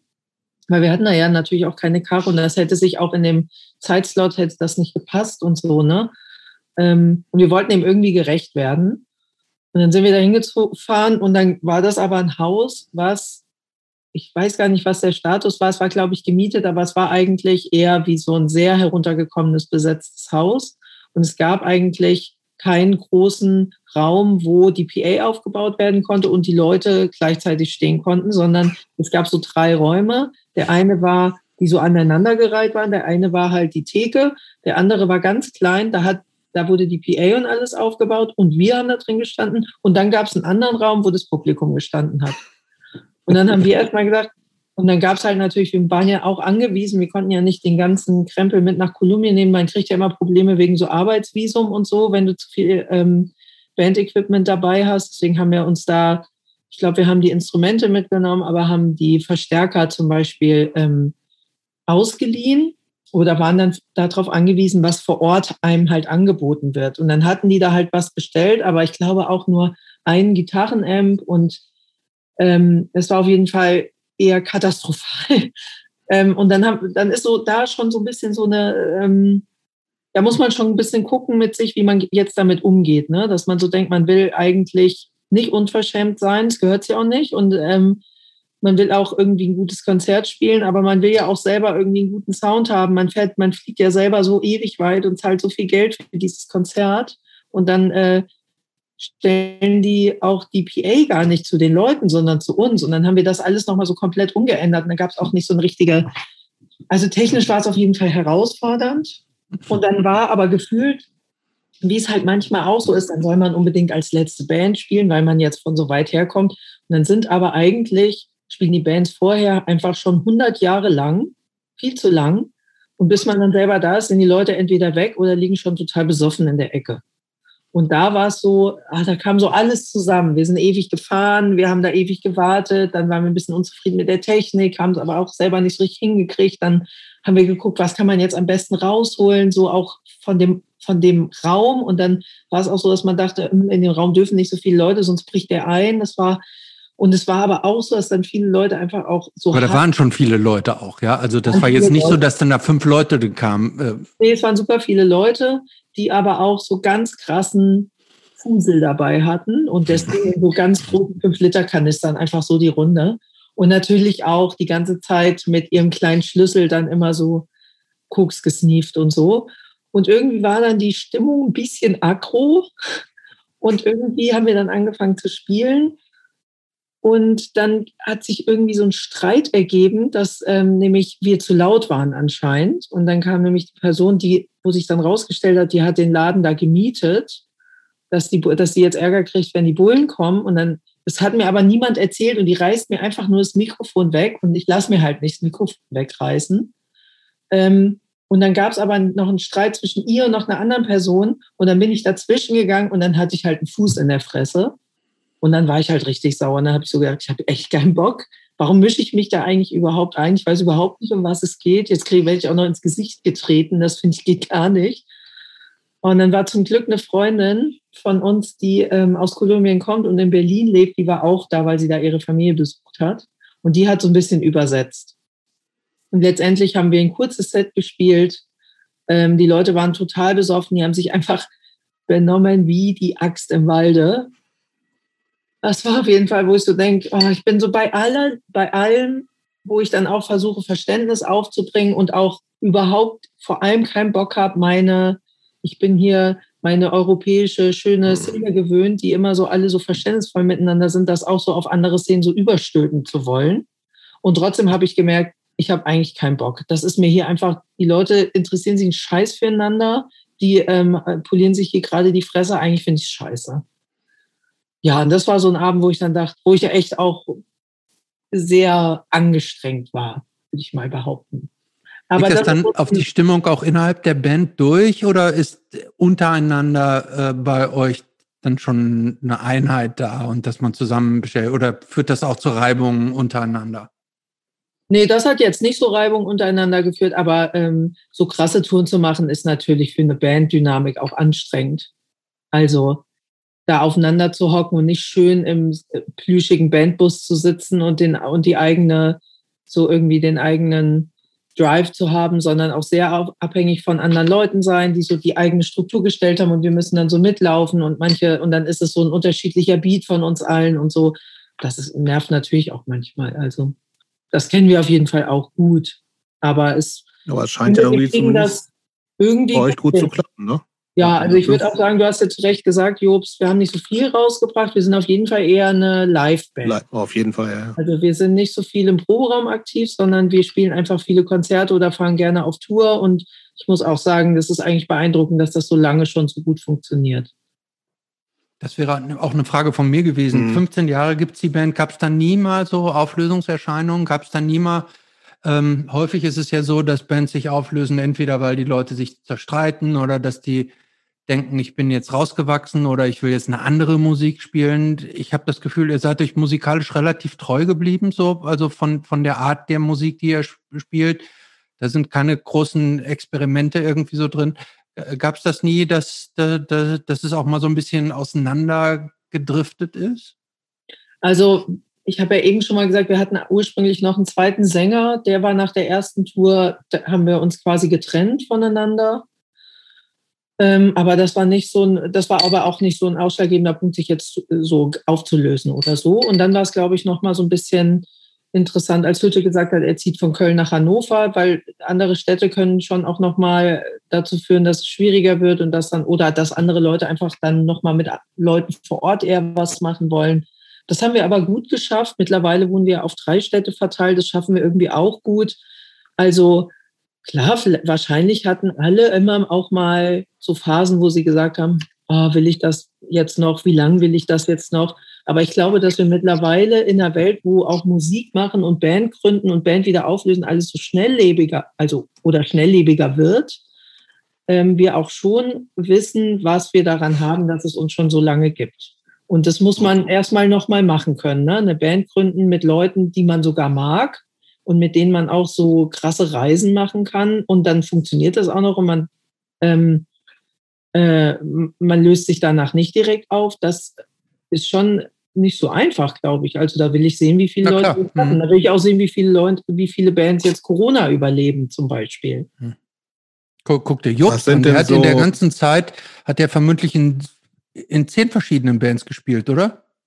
Ja, wahrscheinlich. Obwohl meine erste richtige Band, die hat auch immerhin zwölf Jahre gehalten, glaube ich. Das ist schon. Ähm, ja, aber was, was sind denn bei euch so? Ha?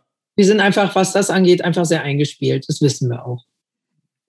Aber was sind denn so, was sind denn so Streitthemen bei euch? Gibt's das? Oh, ich weiß ja jetzt nicht, wer das hört, ne? Niemand, kaum, Nur kaum Leute. Kaum Leute. Niemand, den du kennst. Ah, so Streitthemen sind unvorbereitet zur Probe kommen zum Beispiel. Und dann äh, muss man den ganzen Tag erstmal aufwenden, wieder Lieder zu rekapitulieren. Äh, noch ein Streitpunkt ist vielleicht, dass, dass wir Bandanfragen kriegen, die werden in den Bandchat gestellt und Leute antworten ewig nicht. Mhm. Und dann muss man denen so hinterherlaufen. Das nervt. Wenn wir dann unterwegs sind, ist es manchmal ein bisschen nervig, wenn wir aus unterschiedlichen Orten anreisen und dann so die eine Gruppe einfach entscheidet, sie fahren zwei Stunden später los. Mhm. Hatte ich einmal, dass ich in Basel dann sechs Stunden Zeit überbrücken musste, weil ich Depp sehr früh im Zug saß, weil ich so sehr verantwortungsbewusst pünktlich da sein wollte, wie das vereinbart war mit den Leuten, mit denen wir das Konzert machen. Da ich aber auch das Konzert gemacht habe, habe ich natürlich ein ganz anderes Verantwortungsbewusstsein gehabt und Lukas musste dann zum Beispiel noch ein bisschen länger arbeiten und dann sind die da noch rumgeeiert, bis sie dann losgefahren sind. Dann dachte ich so, ja, es war auch Winter und ich stehe da in Basel sechs Stunden. Ich habe das gut gemeistert. Ich bin nämlich einfach in die Sauna gegangen, aber da hatte ich dann genügend Zeit für. Aber eigentlich finde ich sowas doof. Ähm, und klar, wir haben ja, manchmal hat man einfach mehr ähm, längeren Geduldsfaden bei den Eigenheiten, die alle so mitbringen. Und wir haben auch manchmal so ein unterschiedliches Tempo. Dann wollen wir los und dann fängt die letzte Person erst an, sich fertig zu machen. So Sachen. Also eigentlich, wir sind einfach eine ganz normale Band. Was ist denn ja, deine Eigenheit? Aber, oh ja, stimmt. Hm. Ich habe natürlich, bei mir ist immer alles super. natürlich. Äh, okay, was, ja. würden, was würden denn deine Bandkollegen über dich fälschlicherweise sagen, dass das deine Eigenheit ist? Da muss ich selber fragen. Ich weiß es nicht. Luca, ich glaube, ich bin ähm, sehr provokant oft. Dass, ähm, da sind, werden Leute zum Beispiel an so Grenzübergängen oder mit Polizeikontrollen oder so, da wären die Leute, glaube ich, froh, wenn ich manchmal schneller das Maul halten würde. Ich kann ich es ehrlich gesagt nicht so genau sagen. Ich glaube, das sind ja auch Sachen, die ich über mich sage. Ich glaube, ich bin manchmal so ein bisschen ungeduldig oder so ein bisschen im Rush und will, dass alle dann dasselbe Tempo mitmachen oder will dann, dass die Sachen so laufen, wie ich das will. Wenn das dann nicht läuft, dann finde ich das natürlich doof. Hast du das Gefühl, ihr müsst bandintern, also es klingt aber so, nee, andersrum, es klingt so, als ob ihr nicht größere Kompromisse eingehen muss. Also klar, Kompromisse in einer Band immer, aber im Großen und Ganzen äh, seid ihr so, auch was, was so, ja, was Bandentscheidungen angeht. Also klar, die Eigen, Eigenheiten bringt jeder und jede mit, so, aber dieses Ding, dass du sagst, okay, was, was machen wir als Band, wie oft spielen wir, mit wem spielen wir, mit wem spielen wir nicht, was für, äh, ja, also da gibt es ja, gibt's ja ganz viel, was, was theoretisch auch ein, äh, wo sehr verschiedene äh, Ansprüche oder Wünsche oder äh, Sachen aufeinandertreffen können. Aber wahrscheinlich im Großen und Ganzen ja bei euch hinzuhauen. Ich ne? liebe lieb die alle und wir sind ein gutes Team und ich weiß, dass ich ähm, die, also ich muss auch sagen, die Möglichkeit, dass ich in der Band so wachsen konnte, war auch gegeben, dass die mich das haben machen lassen und dass die mir den mhm. Rücken freigehalten haben. Das weiß ich sehr zu schätzen. Und trotzdem weiß ich, dass ich manchmal sehr geschlechtstypische Rollen spiele und sehr viel emotionale Care-Arbeit, dass mhm. ich die übernehme in der Band. Also und mhm. das, das ist so. Nervt dich das? Das nervt mich natürlich auch manchmal. Aber es ist, weißt du, manchmal macht man nicht, kann es nicht so genau sagen, aber ich will natürlich auch nicht immer dann nochmal so ein großes Fass aufmachen und so Dinge nochmal neu diskutieren, wenn ich denke, eigentlich laufen die Dinge aber auch gut. Also ich muss dann für mich, glaube ich, abschätzen, ähm, was für eine Welle mache ich jetzt? Ist das dem jetzt angemessen oder nicht? Oder sitzt mir jetzt einfach auch vielleicht nicht furzquer und deswegen will ich das jetzt nochmal aufs Tableau bringen? Oder manchmal will man ja auch einfach selber gesehen werden oder so in dem, was man da vielleicht beiträgt. Ne? Das ist natürlich meine persönliche Sicht auf die Dinge und die haben die anderen vielleicht auch in ihren jeweiligen Punkten. Weiß ich nicht, ob Philipp zum Beispiel denkt, er bringt immer die neuen Liedideen mit und eigentlich würde er sich wünschen, dass das mal eine andere Person machen würde oder so. Wahrscheinlich gibt es das. Aber bevor ich das jetzt hier alles aus dem Nähkästchen plaudere, würde ich das vielleicht erstmal bandintern besprechen. Ja, bitte, bitte für den Input für das nächste Plenum habt ihr ein paar Themen auf jeden Fall. Ähm, was, was müssen wir noch zu Finisterre wissen, Christopher? Ich Hast du die eigentlich jemals gesehen? Ich bin mir nicht sicher, ob ich die jemals gesehen habe.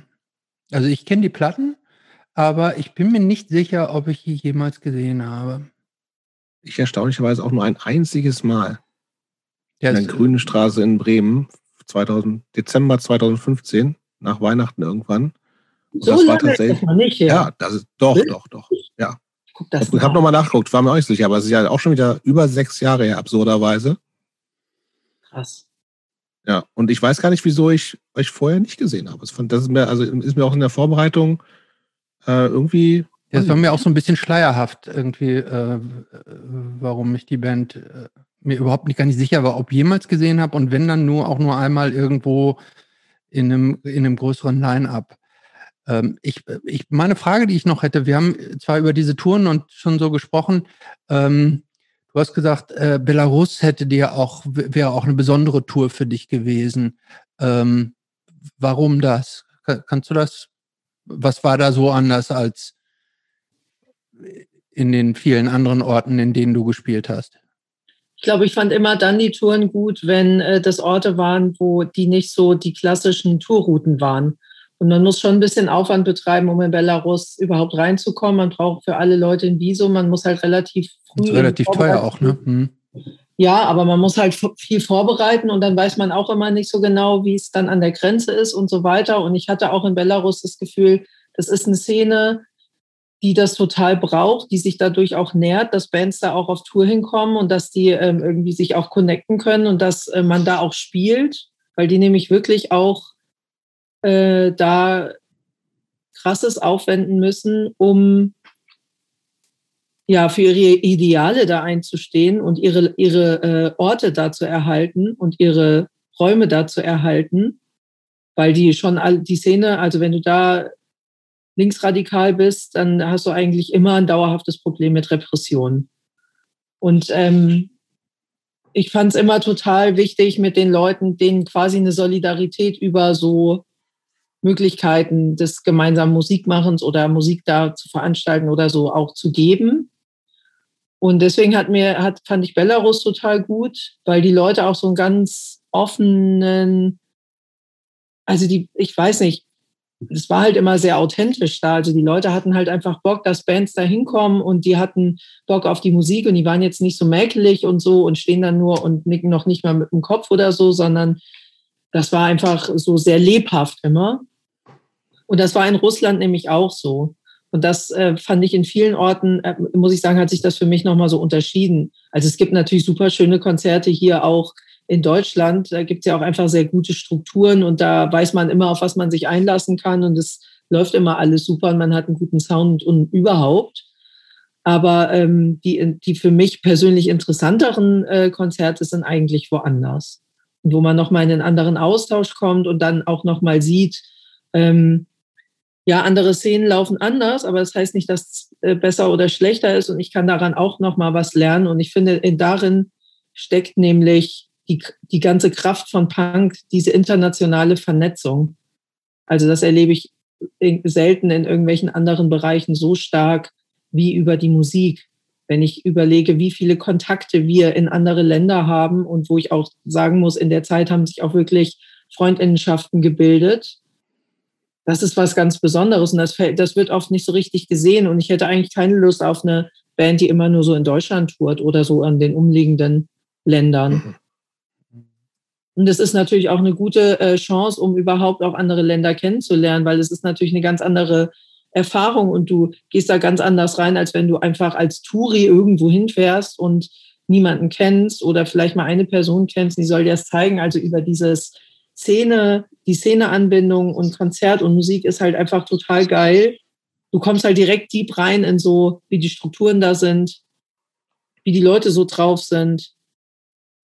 Mhm. Wie, wie wichtig ist eigentlich für, für, für dich oder für euch als Band, wie das Publikum bei so einer Show reagiert? Also wie wichtig ist es oder, oder ähm, wie positiv ist der Einfluss, wenn so ein wenn so ein Publikum auch mal so richtig austickt und völlig mitgeht? Oder ist das nicht so wichtig? Ja, doch, ich finde es, äh, also habe ich ja eben auch schon mal gesagt, ne? ich finde auch manchmal, das Publikum ist auch so ein Spiegel der einer von, von einem selber. Ähm, ich finde, wenn die Leute so on sind und so mitgehen, finde ich das geil, aber auch da gibt es ja sehr große Unterschiede. Ne? Werden die dann einfach scheiße und machen, also in Russland hatten wir sehr viel damit zu tun, dass Leute einfach permanent High Kicks gemacht haben und ich da überhaupt keinen Bock drauf hatte. Also einmal weil ich die ganze Zeit selber gucken muss, dass ich keinen abbekomme. Und äh, zweitens fand ich, finde ich das einfach, was, was soll der Scheiß? Was, was ist das für eine Art? Also ich fand, ich kann damit nicht umgehen, ich habe da auch keinen Bock drauf und ich will da auch jetzt nicht noch groß an meiner Toleranzgrenze schrauben. Es war wirklich so, dass wir dann vor dem Konzert schon gesagt haben, ey Leute, wir sind super froh, hier sein zu können. Wir haben mega Bock aufs Konzert, aber wir würden uns total wünschen, dass ihr äh, nicht diese Kampfsport-Moves dann macht. Und dann haben die das bei uns respektiert und bei der nächsten Band haben sie sich wieder voll die Helme eingeschlagen. Mhm. So, also da, da, würde ich dann schon, ich will eigentlich ein cooles Publikum haben, wo möglichst viele auch Spaß haben können. Und die, das darf auch wild sein, aber das muss halt miteinander sein und das muss respektvoll sein. Mhm. Macht Sinn alles. Ähm, ich habe zu Finisterre keine Fragen mehr. Jobst, du ich auch nicht, aber es gab ja noch andere Bands. Ja. Hm, stimmt. Ja, vergis, ver, vergisst du auch manchmal, oder? Ja, Finisterre steht immer so sehr im Fokus, aber auch, ja, weil ne? es halt gerade noch gibt, wahrscheinlich. Das stimmt. Ja. ja. dann lass uns doch mal zu Petze. Petze. Ja. Name ist geil. Ja, klar. Ja, Aber ich, weiß, ich hab, weiß nichts davon, außer dass es Petze gibt. Ich habe nichts ja. dazu gefunden. Also, Doch, ich, also das, ich habe das gefunden, dass es mindestens zwei mir, bis drei ist. andere Bands gibt, die auch so, so. heißen hießen. Ja, also ehrlich gesagt, da kann man auch nichts von äh, finden im Netz. Wir waren eigentlich keine äh, präsente Band, sondern wir waren eigentlich, würde sagen, meine feministische Selbsthilfegruppe war das. Okay. Wir waren halt ähm, alles weiblich sozialisierte Personen, Freundinnen, die einfach mal Bock hatten, eine Flinterband zu machen. Und ähm, viele oder ein paar von, wir waren zu fünft und wir konnten nicht alle oder wir wollten alle mal ein neues Instrument spielen. Und ich habe da nämlich nicht gesungen, sondern ich habe da Gitarre gespielt. Ähm, und wir, wir hatten sogar, ähm, das muss ich, äh, ist eigentlich ein bisschen witzig auch, weil wir hatten nämlich ein Xylophon in der Band, ein Bass-Xylophon, ein riesiges Teil. Ja, ich weiß schon, Jobs, du äh, stehst so Sinti und so experimentellen ja, ich, Sachen bin ganz. Aber ein totaler Spießer, was soll ich machen? Wir haben auch nicht so viele Konzerte gespielt, aber es war auf jeden Fall für das eigene Gefühl und mal in einer anderen Konstellation Musik zu machen und in einem anderen Geschlechter Verhältnis und ähm, mit einem anderen, mit einer anderen Rolle in der Band. Das war total die geile Erfahrung. Und wir wurden dann tatsächlich auch schnell immer gefragt, ob wir auf irgendwelchen ähm, Konzerten mitspielen wollen oder auf Ladyfesten mhm. mitspielen wollen. Wir waren halt alle auch schon gut vernetzt durch andere Bands, die wir so hatten. Und wir haben ganz viele Lieder einfach gecovert. Okay. Wir haben aber auch ein paar Lieder selber gemacht und es war sehr rumpeliger Punk und so ein bisschen Luna, die gesungen hat, hat so eine Stimme wie so ein bisschen Susie and the Banshees. Und die mhm. singt auch, also die ist sowieso sehr musikalisch und hat auch, ähm, hat auch bei Static Me gespielt, To Tears for Barbarella, aber singt bei Tulips äh, und spielt da ähm, Gitarre. Also die ist einfach eh eine, eine sehr inspirierende Person für mich. Und es waren auch noch andere sehr enge Freundinnen von mir in dieser Band. Und die Band hat es nicht so lange gegeben. Die ist auch dann daran, glaube ich, eigentlich eher zerbrochen, dass ich dann umgezogen bin. Mhm. Aber es war trotzdem, ja, es war tatsächlich so ein Raum, dass wir uns wöchentlich einfach getroffen haben und manchmal haben wir auch einfach nur gelabert die ganze Probe über und haben gar nicht mehr so viel gemacht. Und manchmal haben wir alle geweint, weil wir uns dann irgendwie, also ne, deswegen auch so eine feministische Selbsthilfegruppe, weil wir dann so Themen bearbeitet haben. Aber das kann, darf, darf ja auch alles sein. Total. Aber deswegen gab es, es gab einmal, wurden wir in Bonn, glaube ich, gefilmt bei einem Auftritt und den gab es mal irgendwo auf YouTube und der kam dann, glaub, war dann, glaube ich, auch auf dem AZ-Sampler in Köln, aber ich könnte, ich habe selber die Datei überhaupt nicht vorliegen. Ich könnte es dir gar nicht sagen. Ich habe äh, also auf dem Warschauer CD-Sampler ähm, Nummer 59 soll angeblich ein Track von einer Band, die Petze heißt, drauf sein. Könnte es sein, dass ihr das seid oder ist das vielleicht eine andere Petze? Ich denke eher nicht, dass wir das sind. Okay. Wie heißt das Lied? Das weiß ich nicht. Naja. Nee, wüsste ich jetzt nicht, wie das zustande gekommen, zustande kommen sollte. Gut, da, aber dann gibt es noch Crevasse oder Crevasse oder what, whatever. Ich weiß nicht, was ist das? Crevasse. Das war eine Crevasse. Band, die ich mit ähm, Leuten, die ich auch über den Musikkontext kennengelernt habe, aus Nijmegen und Slowenien gegründet habe. Erik, der hat auch bei Lawine Schlagzeug gespielt und spielt bei Ust äh, auch Schlagzeug mhm. und ähm, den kennen wir auch schon ganz lang. Der hat mal bei Sandpeak Massacre gespielt, dann haben wir ein Konzert auf dem Wagenplatz gemacht. Mit Bollage, der hat bei, ähm, der spielt jetzt bei Gold Gitarre und spielt auch bei Leech Feast Gitarre, der hat da Gitarre gespielt. Also irgendwie so eine Band, so eine, so eine Punk-Freundinnenschaft, mhm. wo wir dann gesagt haben, lass doch einfach mal eine Band machen. Und dann sind noch zwei Personen dazu gekommen und es war erst so ein bisschen Power Violence mäßig beim ersten, mhm. bei der ersten Platte und die zweite war dann viel, sehr viel neusiger.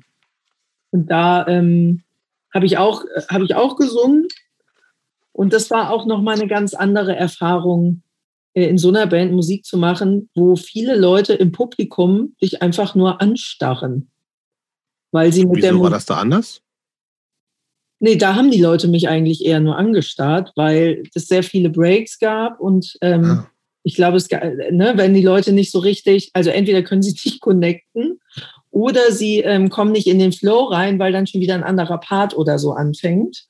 Da musste ich mich am Anfang dran gewöhnen, aber irgendwie fand ich es auch, haben wir da immer zum Beispiel super viel positives Feedback bekommen und mir hat es ähm, total Spaß gemacht, in dieser Band zu spielen. Und es hat sich letztlich aber dann auch aufgelöst, weil aus unterschiedlichen Gründen. Also da haben wir, wir hatten es dann eigentlich noch super schön. Die letzten beiden Konzerte, die wir gespielt haben, waren auf dem Fluff und ähm, auf der Fusion, auf so einer kleinen Bühne. Und das war irgendwie ein ganz netter Abschluss. Ich habe die Stücke gestern, gestern alle nochmal gehört und ich fand die, ich, ich fand die richtig super, ehrlich gesagt. Ja. Ja. Ähm, ich fand auch gerade dieses äh, mehr diebietige Power Violence, das finde ich, hat dir gut, hat dir gut gestanden. Äh, und ähm, äh, also ich finde, das war schon sehr powerful und kraftlich. Auf, auf Abstand hieß übrigens der Song, der auf dem Warschauer Sampler von Petze drauf war. Nee, sind nicht wir. Seid ihr nicht. Nee. Ja, also ähm, Bands haben wir durch, oder? Jetzt müssen mhm. wir wieder ein bisschen mehr Witz machen. Ah, Witze brauchen wir? Ich weiß, ich habe jetzt gedacht, das war sehr ernst. Ach so. Sorry. Ähm, ja, ist Teilboxen ja, jetzt, nicht, das, ist, ist das Teilboxen ist auch nicht so witzig und dein Studium ist auch nicht so witzig. Ja, Verdammt. Oh Gott, da haben wir ja wirklich noch viel vor, ne? Ja, ja, wir, ja, haben, wir haben noch ein bisschen was vor. Ja. Ey, und weißt du, worüber ich eigentlich auch noch mal, ähm, weil ich würde mich nur noch mal interessieren, weil, also ganz egoistisch, du hast im Vorfeld von diesem letzten Piece of Mind Konzert gesprochen. Ja. Das ist jetzt auch nicht unbedingt witzig, aber zumindest äh, äh, er würde ich von dir nochmal hören, wie du das also wir, wir haben jetzt rausgefunden, das muss wohl doch im Jahr 2005 gewesen sein. Mhm. Und ähm, wie gesagt, das Peace of Mind, das ist eine Alle Band, Wege führen zu Jobst, muss man sagen. Ja, ne? nee, weiß ich nicht. Aber es ist eine Band, in der ich ähm, ja viele Jahre gespielt habe, die ich irgendwie so meine, meine, meine Schülerband sozusagen, die irgendwann sich aber auch von so einem äh, ja, relativ einfachen drei Jungs Punk geändert hat zu durchaus auch divers. Und wir waren am Ende ja auch ähm, zwei, zwei Männer, zwei Frauen. Und ähm, thematisch war es auch irgendwie am Ende, also am Anfang überhaupt nicht, ähm, aber am Ende eine, eine, total wichtige Geschichte und die Connection, die ich hatte, habe, wie das einzige Mal, wo ich äh, Finisterre live gesehen habe, war 2015 und ich bin natürlich nicht wegen euch zum Konzert gegangen, sondern ja, natürlich wegen meiner großen Liebe Aga, ja. über die wir hier auch schon äh, gesprochen haben, die da mit einer ihrer auch wieder viel zu kurzlebigen Band namens Hercules gespielt mhm. hat. Ähm, und deswegen, das ist, war so also mein, das erste, aber ich fand euch super da. Also es hat total Bock gemacht und es war so ähm, äh, einfach, und ja, G18 ist, wenn es nett ist, einfach auch ein, ein super Laden. Es war, ist, also mhm. es war ja auch ein relativ kleines Konzert, aber einfach, es kannten sich viele Leute und es war einfach so ein, ja, ist einfach total nett gewesen. Aber wie gesagt, äh, mich würde noch mal so ein bisschen, weil du es im Vorfeld auch äh, gesagt hattest und wir so ein bisschen darüber äh, die Connection ja auch noch mal hatten, ähm, hören, wie du, A, wie bist du da hingekommen und B, wie hast du das erlebt? Das war ja so, äh, noch, ja, noch zu, zu Beginn, den Bands hast du noch nicht gespielt, ne? War später erst. Nee, nee. Aber ich bin mit Philipp da äh, hingefahren tatsächlich, weil das ja euer Abschied, Abschiedskonzert war. Mhm. Ähm, und ich kannte euch tatsächlich vorher noch nicht, aber Philipp war auch großer Fan und wir sind dann da hingekommen, das war ja im Juzi. Genau. Und war einfach geil. Wir sind da ja dafür dahin gefahren und haben dann da irgendwie bei Friends gepennt und sind dahin und es war halt ein sehr herzliches Konzert, weil Abschiedskonzert, viele Freundinnen von euch waren da, ihr habt mit Koyanis Katze gespielt, mega geile Band, die Platten höre ich mir, höre ich mir sehr gerne immer noch an, mhm. auch. Ähm, auch super nette Leute, also da hat man irgendwie, das war das, was ich irgendwie total geil am Punk fand, dass Leute so sehr wertschätzend miteinander umgehen können. Und das konnte man bei euch so ganz stark merken auf der, auf der Bühne. Und da habe ich halt auch dich zuerst mal gesehen, aber auch Aga. Und Aga ist einfach eine tolle Person. Also das ist wirklich eine Person, wo ich so sage, ja, das ist irgendwie ein gutes, sie ist ein gutes Vorbild, um in Würde als alte Punkerin zu altern.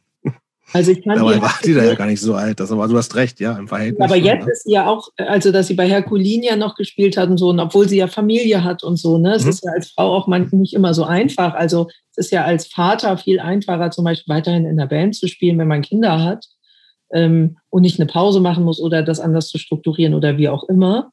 Und das fand ich bei ihr irgendwie, dass sie auch gar nicht so, sie war überhaupt nicht aufgesetzt. Sie war einfach so sie selber und hat so ihr Ding gemacht und war so, na, ich die hatte das auch einfach gar nicht nötig, sich irgendwie so darzustellen.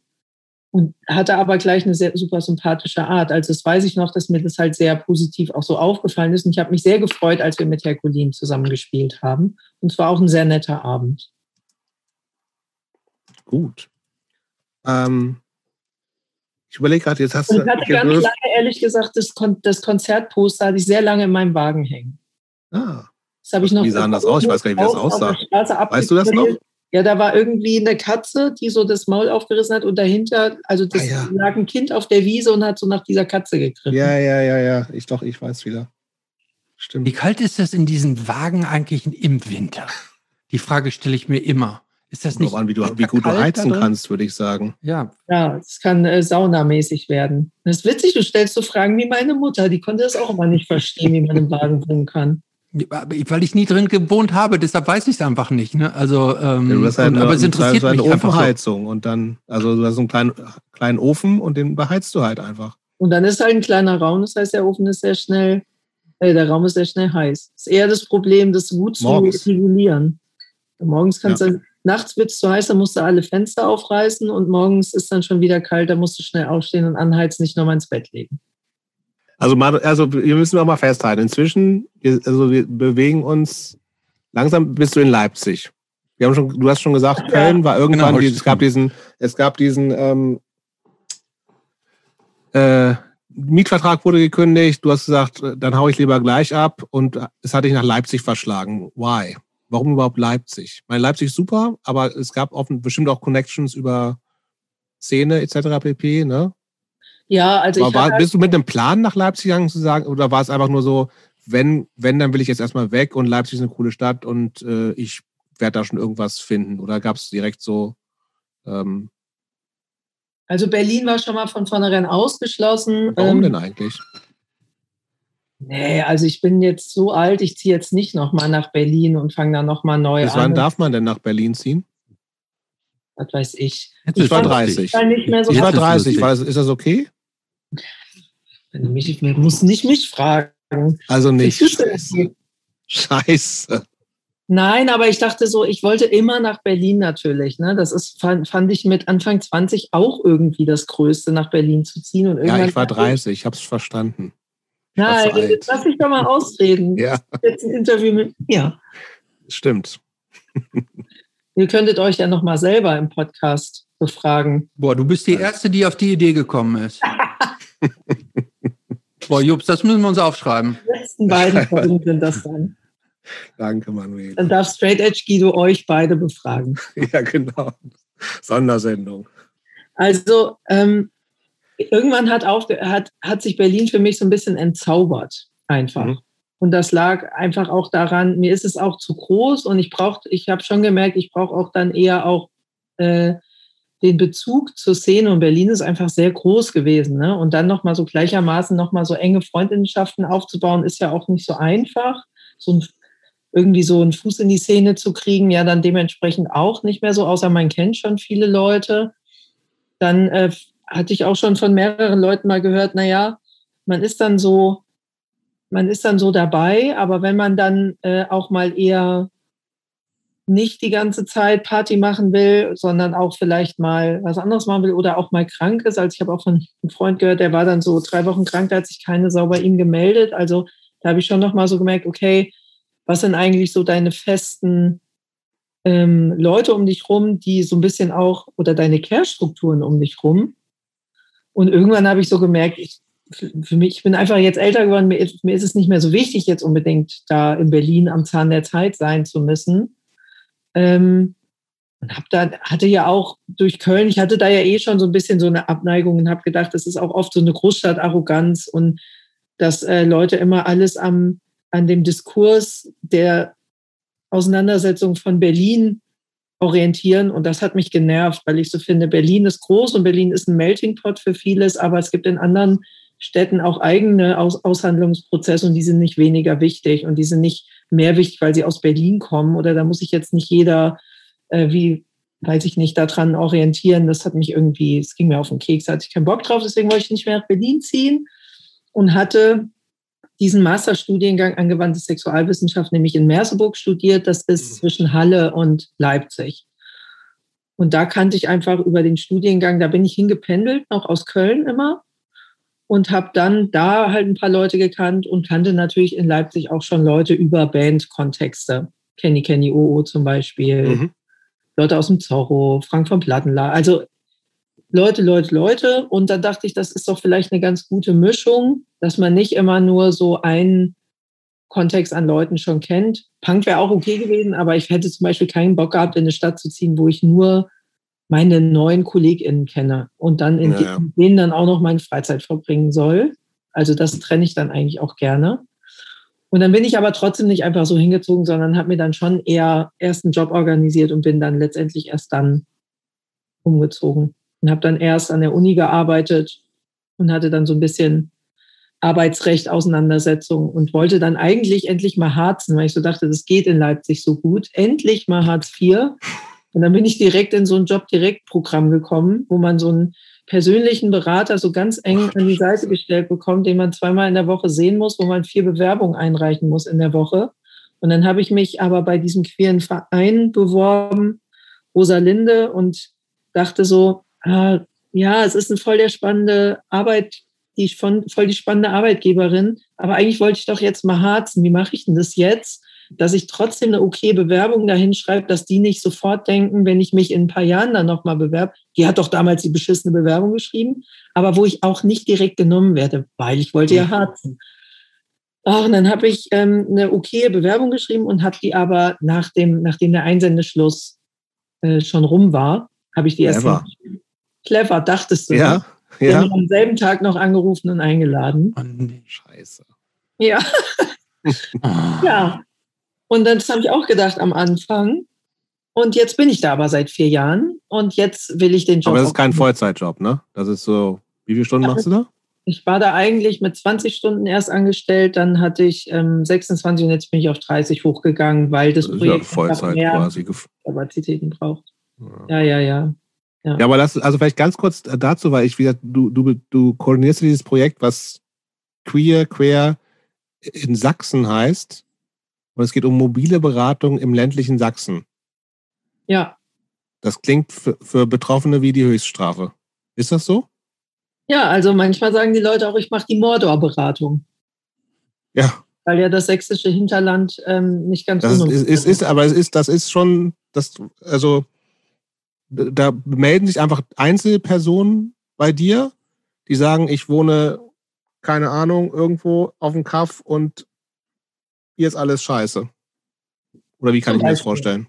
Ja, also ich ähm, berate Leute konkret, die halt sich der queeren Szene zugehörig führen. Also man nennt ja Alter von bis quasi? Alles. Also das okay. ist ein bisschen alle LSBTIAQ-Personen, ähm, deren An- und Zugehörige in okay. allen Altersstufen, ähm, aber auch Fachkräfte und MultiplikatorInnen. Also das heißt, es kommen manchmal Leute, Elternteile, die mich anrufen und sagen, unser Kind ist trans, können wir mal ein Gespräch oder können, können wir mal mit ihnen reden, mhm. zu ähm, Leuten, die ein äh, Spät-Coming-out, ein lesbisches Spät-Coming-out haben und schon 25 Jahre verheiratet waren und Kinder mhm. haben, bis zu äh, Schulsozialarbeiterinnen, die anrufen und sagen, wir haben jetzt ein Kind in der Klasse, wir müssen jetzt ganz schnell was machen. Wann okay. haben Sie Zeit? Wir würden Ihnen jetzt eine halbe Stunde Zeit einräumen, und, um uns alles über Queer zu erzählen, zum Beispiel. Scheiße. Und das sind dann unterschiedliche besondere Herausforderungen. Und dann muss man sich noch an, muss ich, mache ich aber ganz viel, ganz basale Basisarbeit, also an Institutionen und Behörden, wenn ich mich an die wende, um irgendwelche Hilfen mit zu ähm, erwirken oder ich mache ganz viele Veranstaltungen auch im ländlichen Raum, die so öffentlichkeitswirksam sind, weil so ein Anliegen ist, queere Lebensweisen ähm, sichtbar zu machen und mhm. sichtbar zu gestalten, auch auf im ländlichen oder kleinstädtischen Raum. Ähm, weil es natürlich, weil natürlich queere Menschen auf dem Land leben und in kleineren Städten, aber nicht überall so sich sichtbar zu erkennen geben aus Gründen Angst vor äh, Gewalt, vor Diskriminierung, vor Ausgrenzung, vor Ausschluss von der Familie und äh, wichtigen Abhängigkeitsstrukturen im Leben und so weiter. Ähm, eine Angst vor Fremdouting haben, solche Sachen. Äh, und da ist es einfach klingt anstrengend und eher frustrierend. Oder hast du das Gefühl, du kannst da wirklich auch, also meine Vermutung wäre, das hilft natürlich den Einzelpersonen im Zweifelsfall total, eine Ansprechpartnerin zu haben. Aber wie sehr hast du das Gefühl, einfach auf, weil das natürlich ein strukturelles Problem in erster Linie ist, da überhaupt was dran rütteln zu können? Und ist das nicht extrem frustrierend, dass eben natürlich die Strukturen gerade im ländlichen Raum so ätzend sind, wie sie halt sind? Doch, aber, aber ich kann noch vielleicht besser dann versuchen, da andere Strukturen nochmal zu erschaffen oder andere Netzwerke zu bilden, als die Leute, die da eh schon leben. Also ich sehe das so ein bisschen auch als meine Aufgabe, da so eine, so eine Schlüsselfunktion vielleicht auch einfach zu übernehmen. Und eigentlich geht es auch darum, dass ich mich irgendwann natürlich überflüssig mache ne? und es einfach mhm. Strukturen vor Ort gibt, weil es gibt drei größere queere Vereine in Sachsen, die aber auf Leipzig, Dresden und Chemnitz verteilt sind und die natürlich auch um ihren, um ihre Dunstkreise drumherum auch wirken, aber natürlich nicht bis äh, nach Mittelsachsen runter, wo man halt zweieinhalb Stunden fährt oder so. Ne? Ja, Also das eben. ist halt auch nicht interessant für Leute, die keinen Führerschein haben oder Angst haben, im öffentlichen Nahverkehr auf die Fresse zu kriegen, weil sie nicht ähm, dem optischen Bild entsprechen, was Leute normiert irgendwie ihnen naja. schreiben wollen. Gibt es eigentlich äh, von den Problemen, mit denen du da bei dieser Arbeit konfrontiert bist, gibt es da ähm, äh, also Wiederholungen, wo man sagen kann, das sind die äh, überwiegend oder dies, dieses oder jenes Problem taucht wirklich sehr häufig auf, ähm, äh, kann man das so sagen, oder sind es immer wirklich ganz unterschiedliche Konstellationen, die du da äh, zu bewerkstelligen hast? Nee, also es äh, gibt schon immer wieder auch, also es gibt schon Kernthemen, die sich immer wiederholen. Zum Beispiel Fragen und Informationen zu dem Weg der Transition. Also was mhm. gibt es für Möglichkeiten äh, mit dem, über den juristischen Weg, über den medizinischen Weg? Ähm, wie geht es weiter? Was sind jetzt so quasi auch die Dinge, die so anstehen? Also das sind eigentlich sogar sehr konkrete Sachen. Ähm, da kommen sehr oft Fragen zu Trans, entweder von den Jugendlichen selber oder von Elternteilen oder von erwachsenen Personen, die sagen, ich bin, ich bin trans. Entweder wissen sie das schon oder wir begleiten den, den Weg zum Coming Out oder gestalten auch Coming Out-Prozesse mit Familien, in Schulen, auf der Arbeit. Ähm, aber ich würde sagen, das gesellschaftliche Problem im ländlichen Raum und auch nochmal vor allem in Sachsen ist auch diese unnachgiebige Ignoranz und ein Nicht-Sehen-Wollen von Diversität und sexueller und geschlechtlicher Vielfalt und ein Nicht-Willen, ähm, diese Diskriminierung abzubauen und auch andere Identitäten und queere Lebensweisen zu akzeptieren. Ähm, das, das ist das, wo ich so denke, da mache ich so ganz viel unbezahlte Bildungsarbeit einfach. Und die ist sehr elementar und da muss ich hm. auch immer ganz, ganz, ganz unten anfangen. Und dann muss ich das ja auch noch irgendwie in der wertschätzenden Form rüberbringen, weil ich will die Leute ja nicht verprellen, sondern ich will ja da eine Tür aufmachen, damit die mir zuhören und damit die anfangen, selber darüber nachzudenken, dass sich das irgendwann selber auch mal trägt. Und da brauchst du natürlich nicht davon ausgehen, dass wenn du ein Gespräch an irgendwelchen Behörden hast, dass die das das nächste Mal sofort wissen. Also es gibt da einfach auch ein großes Desinteresse, es gibt eine krasse Stigmatisierung, eine krasse Tabuisierung. Ähm, genau. Und deswegen versuche ich, im, versuch ich immer auch mit Leuten, die, also ich habe schon auch so ein paar Leute, zum Beispiel von der LAG Queeres Netzwerk Sachsen, mit denen ich da auch zusammen Sachen mache. Ich mache die nicht mehr alleine. Das ist wirklich sehr frustrierend. Ähm, und wir versuchen natürlich auch immer Strukturen vor Ort mit einzubeziehen, weil du brauchst ja nicht glauben, dass wenn du irgendwie ja, einmal im Jahr da bist oder so. Leute hinkommen, sondern du brauchst ja Leute von vor Ort, die irgendwie einen Einfluss haben, zum Beispiel in einem Jugendzentrum oder in einem linken Laden oder so, die dann quasi auch äh, die Werbung mit übernehmen und die die Räumlichkeiten zur Verfügung stellen, weil sonst kommt da ja auch niemand. Also man ist ja so ein bisschen auf dieses Miteinander und die Kooperation und so angewiesen. Aber es ist natürlich schwierig. Also es ist für queere Personen generell auch schwierig und es ist ein großes Problem mit Nazis. Und ähm, wenn du dann auch noch eine geflüchtete Person bist, die queer ist, die dann in einer Gemeinschaftsunterkunft in äh, irgendwo im, in der Peripherie wohnt, dann ist das einfach total krass. Voll.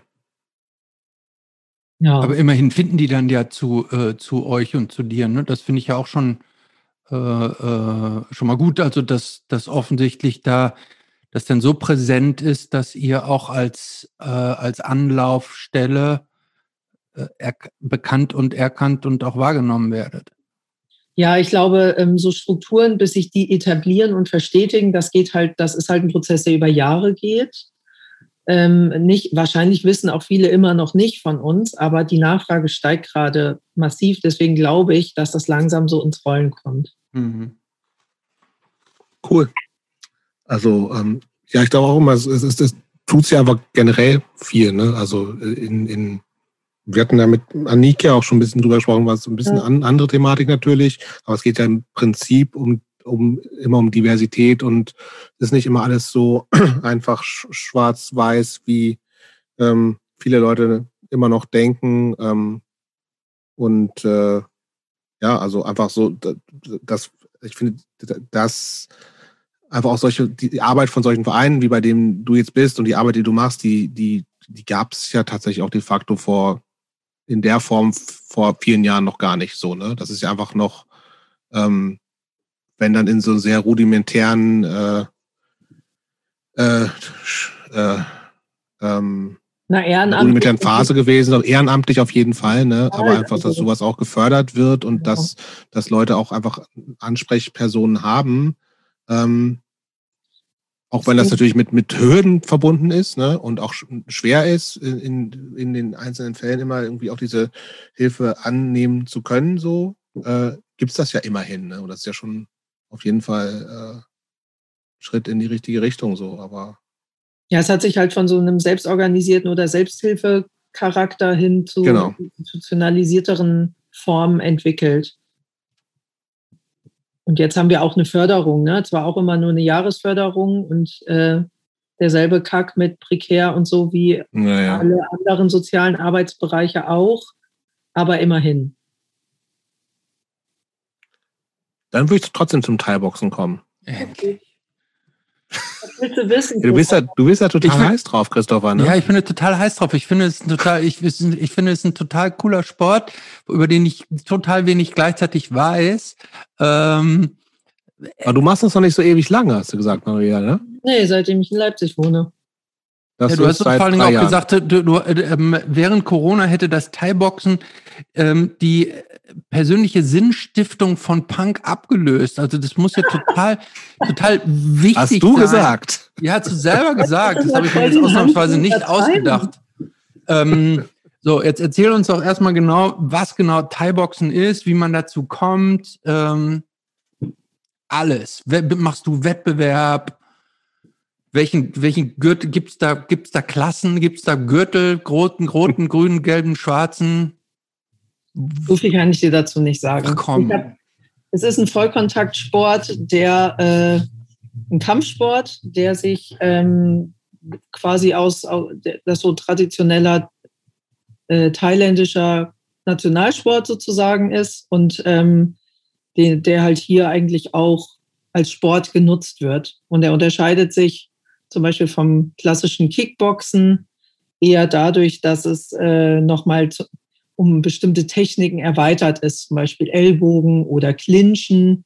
Und es werden nochmal andere Kicktechniken oder Tritttechniken da verwendet als beim Thai-Boxen, äh, als beim Kickboxen. Und das finde ich am Thai-Boxen nämlich auch sehr spannend, weil ich clinche nämlich sehr gerne und ich ähm, mache auch gerne Ellbogen.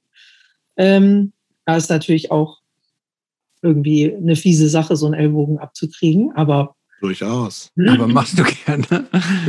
Ich mach's irgendwie, ich mach's irgendwie gerne, aber der, der Fakt ist, ich wäre halt, ich fand es schon immer spannend, aber es ist so ein bisschen wie mit, mit einer männerdominierten Punk-Hardcore-Szene. Mhm. Wenn du da nicht von Anfang an einen Fuß in der Tür hast, fällt es dir halt super schwer, dahin zu gehen. Also ich wäre, glaube ich, nie einfach in, ich fand es schon immer spannend, aber ich wäre nie in so ein Gym gegangen, wo dann die coolen Dudes schon am Trainieren sind und dann musste da ewig lang äh, voll die Blöße geben, bis du irgendwie mal was geschissen kriegst und dann so ein bisschen advanceder zu trainieren und da auch mhm. ernst genommen zu werden ähm, habe ich einfach nie gemacht. Und dann hat sich das zeitgleich, als ich bin nach Leipzig gezogen und die hat sich gleichzeitig ein, ein Flinterverein für Muay Thai ähm, hatte, hat sich etabliert und die hatten so zwei Wochen Einführungskurse und dann konnte man mal so schnuppern in unterschiedliche Trainings.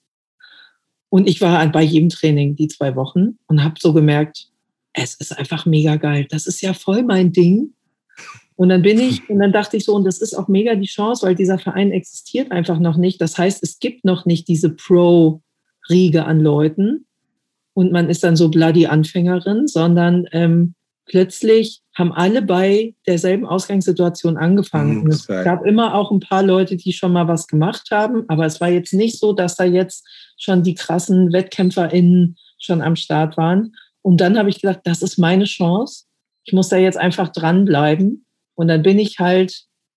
Aber hast du, ganz kurz, hast du vorher irgendwie sowas, irgendeine was Sportliches in der Richtung gemacht? Also klassischerweise machen ja viele früher auch so Judo oder so ein Kram. Gibt es nee, da irgendwie sowas? Gar nichts. Gemacht. Okay. Ich habe das mal, doch, ich habe das mal ähm, so schnupperkursmäßig da im Ort mal ausprobiert. Da gab es mal, aber das nie weiterverfolgt. Und es war auch okay. so an dem Zeitpunkt, wo man dann Schutz kaufen musste und so, hat man ja, ja. gesagt, das war's.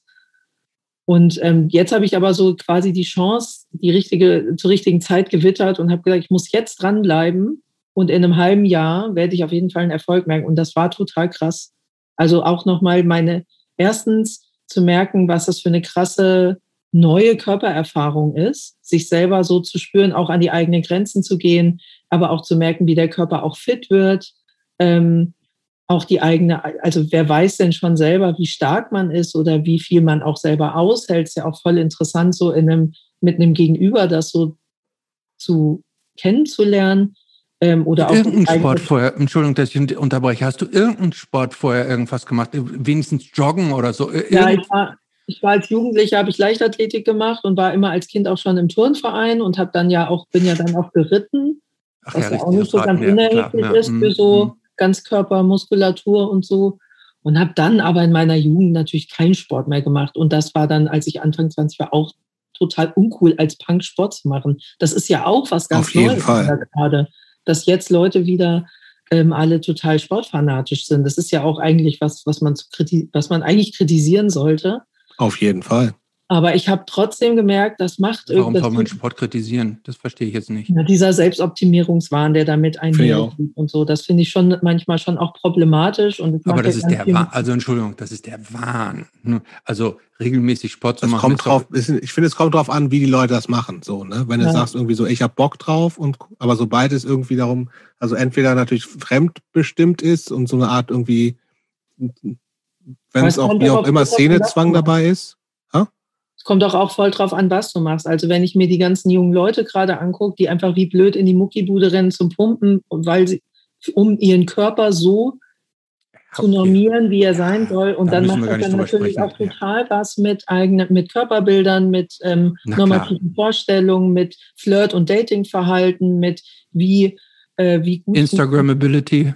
Ja, und wie gut ist mein, das hat ja auch totale Auswirkungen auf äh, Körperlichkeit. Mhm. Fühle ich mich so wohl in meinem Körper oder muss ich die ganze Zeit Angst haben, ich passe nicht ins Rollenbild? Werde ich deswegen ähm, gemobbt? Also dieser ganze, also was junge Leute oder was vor allem junge Flinterpersonen da, glaube ich, sich mit auseinandersetzen müssen, ist, glaube ich, gar nicht so, äh, ist auf jeden Fall, glaube ich, krass. Also, ja. ähm, genau, und es geht ja auch sehr viel um sich zu optimieren, sich selbst zu verkaufen, ne? Und da denke ich, ist, das war mir einfach beim, also als ich 20 war, das war mir scheißegal, da ging es nicht darum, sondern da ging es genau darum, mit solchen mit solchen Bildern und Vorstellungen einfach zu brechen. Nun mhm. gut, jetzt bin ich äh, mit 35 halt angefangen, das zu machen und habe dann äh, plötzlich gemerkt, ah, es ist gar nicht so schlecht, Sport zu machen, weil ich habe einen ganz anderen Bezug zu mir selber bekommen. Und plötzlich konnte ich so äh, meine Masse ganz anders einsetzen, aber auch meinen Körper ganz anders kennen und lieben lernen. Und ich konnte aber auch ähm, lernen, was ist eigentlich meine Schlagstärke? Bin ich eigentlich eine schnelle Person oder eher auch eine ängstliche Person? Bin ich ähm, auch eine starke Person oder kann ich mein, meine Masse auch einfach mal positiv einsetzen, nämlich dadurch, dass ich dann auch einfach sehr viel mehr Schlagvolumen habe? Und habe so gemerkt, ich hätte ja niemals mir träumen lassen, dass man mit 35 noch mal einen Sport neu anfängt und dann noch mal so ein Entwicklungspotenzial hat. Das war für mich irgendwie ausgeschlossen, weil ich immer so diesen Glaubenssatz im Kopf hatte, naja, wenn du das nicht schon als Jugendlicher angefangen hast, dann wird da auch nichts mehr draus. Und das hat in dem Fall überhaupt nicht gestimmt. Und ich muss sagen, ich bin mittlerweile fortgeschrittene Thai-Boxerin und habe auch schon einen Kampf gehabt, aber es ist alles in dieser, auch in der selbstorganisierten mhm. Szene. Also das sind alles so auch aber so ist doch okay. Also, das, ist, das macht es aber doch nicht kleiner irgendwie als, als Achievement, oder? Nee, das nicht, aber weil du eben fragtest, ob ich so Wettkämpfe mache, das sind keine Punktkämpfe, aber das sind, das ist auch alles in so einem solidarischen Miteinander. Also da geht es nicht darum, Leute unsolidarisch K.O. zu hauen, sondern mhm. und da ist es sehr ähnlich auch dem Punk. Also dass es schon auch um so, so was Soziales, so was Menschliches, so was Liebevolles auch eigentlich geht. Mhm. Ähm, genau, und irgendwie bin ich, ähm, mache ich das obsessiv gerade. wie geht das denn zur Zeit überhaupt gerade, pandemiebedingt? Also ich habe, ich bin halt bei diesem Verein geblieben und habe mich mit den Leuten auch angefreundet. Mittlerweile wohne ich auch mit einem Großteil der Leute zusammen. Okay. Und, ähm, auch mit meiner Trainerin zum Beispiel. Und die haben halt, wir haben halt ein geiles Angebot geschaffen, jetzt schon das, die ganze Corona-Zeit über, dass es sehr viele unterschiedliche Online-Trainingsformate gibt ah. wo man halt weiter teilnehmen kann.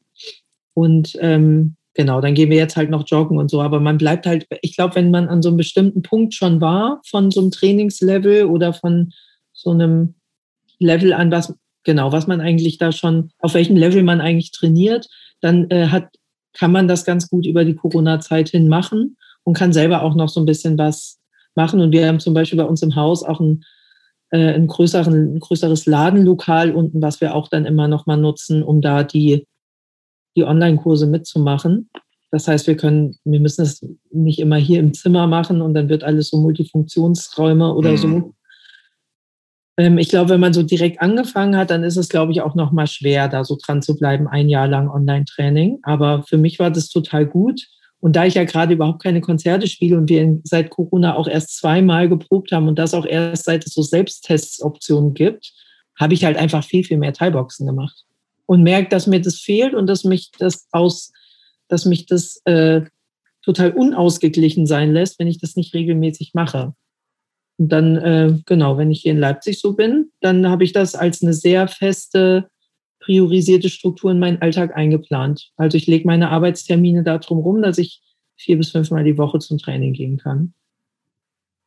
Und ich kann, und es ist einfach aber auch besonders geworden, weil es eben in so einer Umgebung stattfinden konnte, wo ich nicht das Gefühl hatte, ich werde jetzt hier so krass von außen beäugt oder ich muss mich hier so krass präsentieren oder ähm, ich muss mich hier beweisen, sondern das waren halt, sind halt nur FLTI-Personen, ähm, das ist eine super nette Atmosphäre. Wir lachen total viel. Das äh, macht total viel Spaß. Und ich glaube, mir würde es einfach nicht so viel Spaß machen, im gemischten Gym zu trainieren. Hast du irgendwie Ambitionen aus dieser Szene so ein bisschen auch, also der deiner kleinen äh, Muay Thai-Szene, sage ich jetzt mal, rauszugehen und zu sagen, ja, jetzt wo ich auch äh, gut, relativ gut bin und lange trainiert habe, habe ich vielleicht auch Bock irgendwie, vielleicht auch als Statement, das mal irgendwie auf, auf so echte Wettkämpfe zu gehen? Ich bin viel du zu sagst alt. irgendwie, ja? Also ich bin viel zu alt für echte Wettkämpfe. Ja? Bin ich zu alt. Ja, da bin ich bin voll die Punker-Oma und auch das funktioniert nicht mehr. Ich glaube, es ist sogar so. Keine Also erstmal bin- Seniorenliga. Ja, nee, es gibt eben nicht. Also es ist, Ah, echt? Okay. es, ist ja auch noch, es ist ja auch noch nicht so anerkannt als ähm, Wettkampfsport, zum Beispiel als olympischer Sport oder so wie zum Beispiel Boxen. Und ich glaube, beim Boxen ist es so, wenn du als Frau unter äh, über äh, schon 30 bist oder 35, da bin ich mir jetzt auch nicht ganz sicher, weil das nicht so erheblich für mich ist, aber dass du, wenn du ein bestimmtes Alter erreicht hast und noch nicht einen off offiziellen Kampf hattest, dann wirst du auch keine Zulassung mehr bekommen. Ah, okay. Ich glaube, das ist dann nochmal eine ganz andere Nummer. Ne? Also mir geht es da ganz viel eher um so ein Empowerment und ich, Ja, ja, total verstanden. Ja, ja, Aber man klar. könnte das ja nutzen auch, ne? Also als sozusagen ähm, als, ja, als, als Statement, um auch sozusagen in, in so einer um um in einer anderen Szene nochmal irgendwie was theoretisch zu bewegen. So. und da habe ich aber du auch so, wenn du, da, du bist einfach zu alt, ich sehe das ein. Nee, aber es gibt, ich habe schon gemerkt, dass auch, das hat ja so einen Aufwind gegeben von Thai-Boxen in den letzten fünf Jahren oder so, sage ich mal, dass jetzt viel mehr Leute das auch nochmal neu angefangen haben und das auch so in der Szene so mehr sich verbreitet hat. Also ich kenne viele PunkerInnen, die Thai-Boxen und in Hamburg Ich macht nicht, jetzt auch so ein Gym auf. Ich, so ich auch nicht. Ich, ähm, dann werden wir auch demnächst auf Shows Leute mit diesen, mit diesen tollen äh, Shorts sehen, mit diesen Thai-Box-Shorts. Ja, die siehst du aber auch im Berghain, ne? So Thai-Box-Hosen sind jetzt Ah, da bin ich jetzt aber auch jetzt nicht so auf dem Berghain. Nein, Ähm, aber es ist natürlich so, dass es auch was äh, mich für, dass es mich auch für das Leben wappnet. Ne? Also ich bin natürlich viel, ich weiß halt viel mehr, was ich kann. Ich bin ich bin viel reaktionsschneller. Also ich werde wahrscheinlich ähm, anders mich fühlen, wenn ich in eine brenzlige Alltagssituation komme, als wenn ich das jetzt nicht alles könnte. Obwohl ich auch sagen muss, das ist einfach ein Sport und das ist jetzt nicht als Ja. Rasenkampf, Nazi-Hunting, was halt viele Leute immer so sagen, warum sie das machen, finde ich es eigentlich gar nicht so geeignet. Weil es halt immer noch nach Regeln, nach bestimmten Regeln funktioniert. Ich habe ja, ähm, als ich mir das durchgelesen habe, euer Programm, ähm, ich habe mir tatsächlich die Frage gestellt, das ist ja nicht nur für äh, so die älteren Semester für dich, sondern auch für Kinder wird das ja veranstaltet, Mhm. da in, in, in dem Sidekick in Leipzig, in dem du das machst.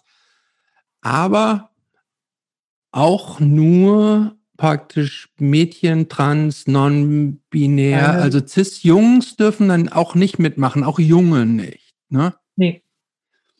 Find, das habe ich ehrlich gesagt nicht so richtig verstanden. Wäre das nicht eigentlich, wenn man, wenn man, wenn man, äh, also ähm, einfach auch um zur Aufklärung und zum gegenseitigen Verständnis, wäre das nicht äh, auch sinnvoll, da Jungs mit reinzunehmen?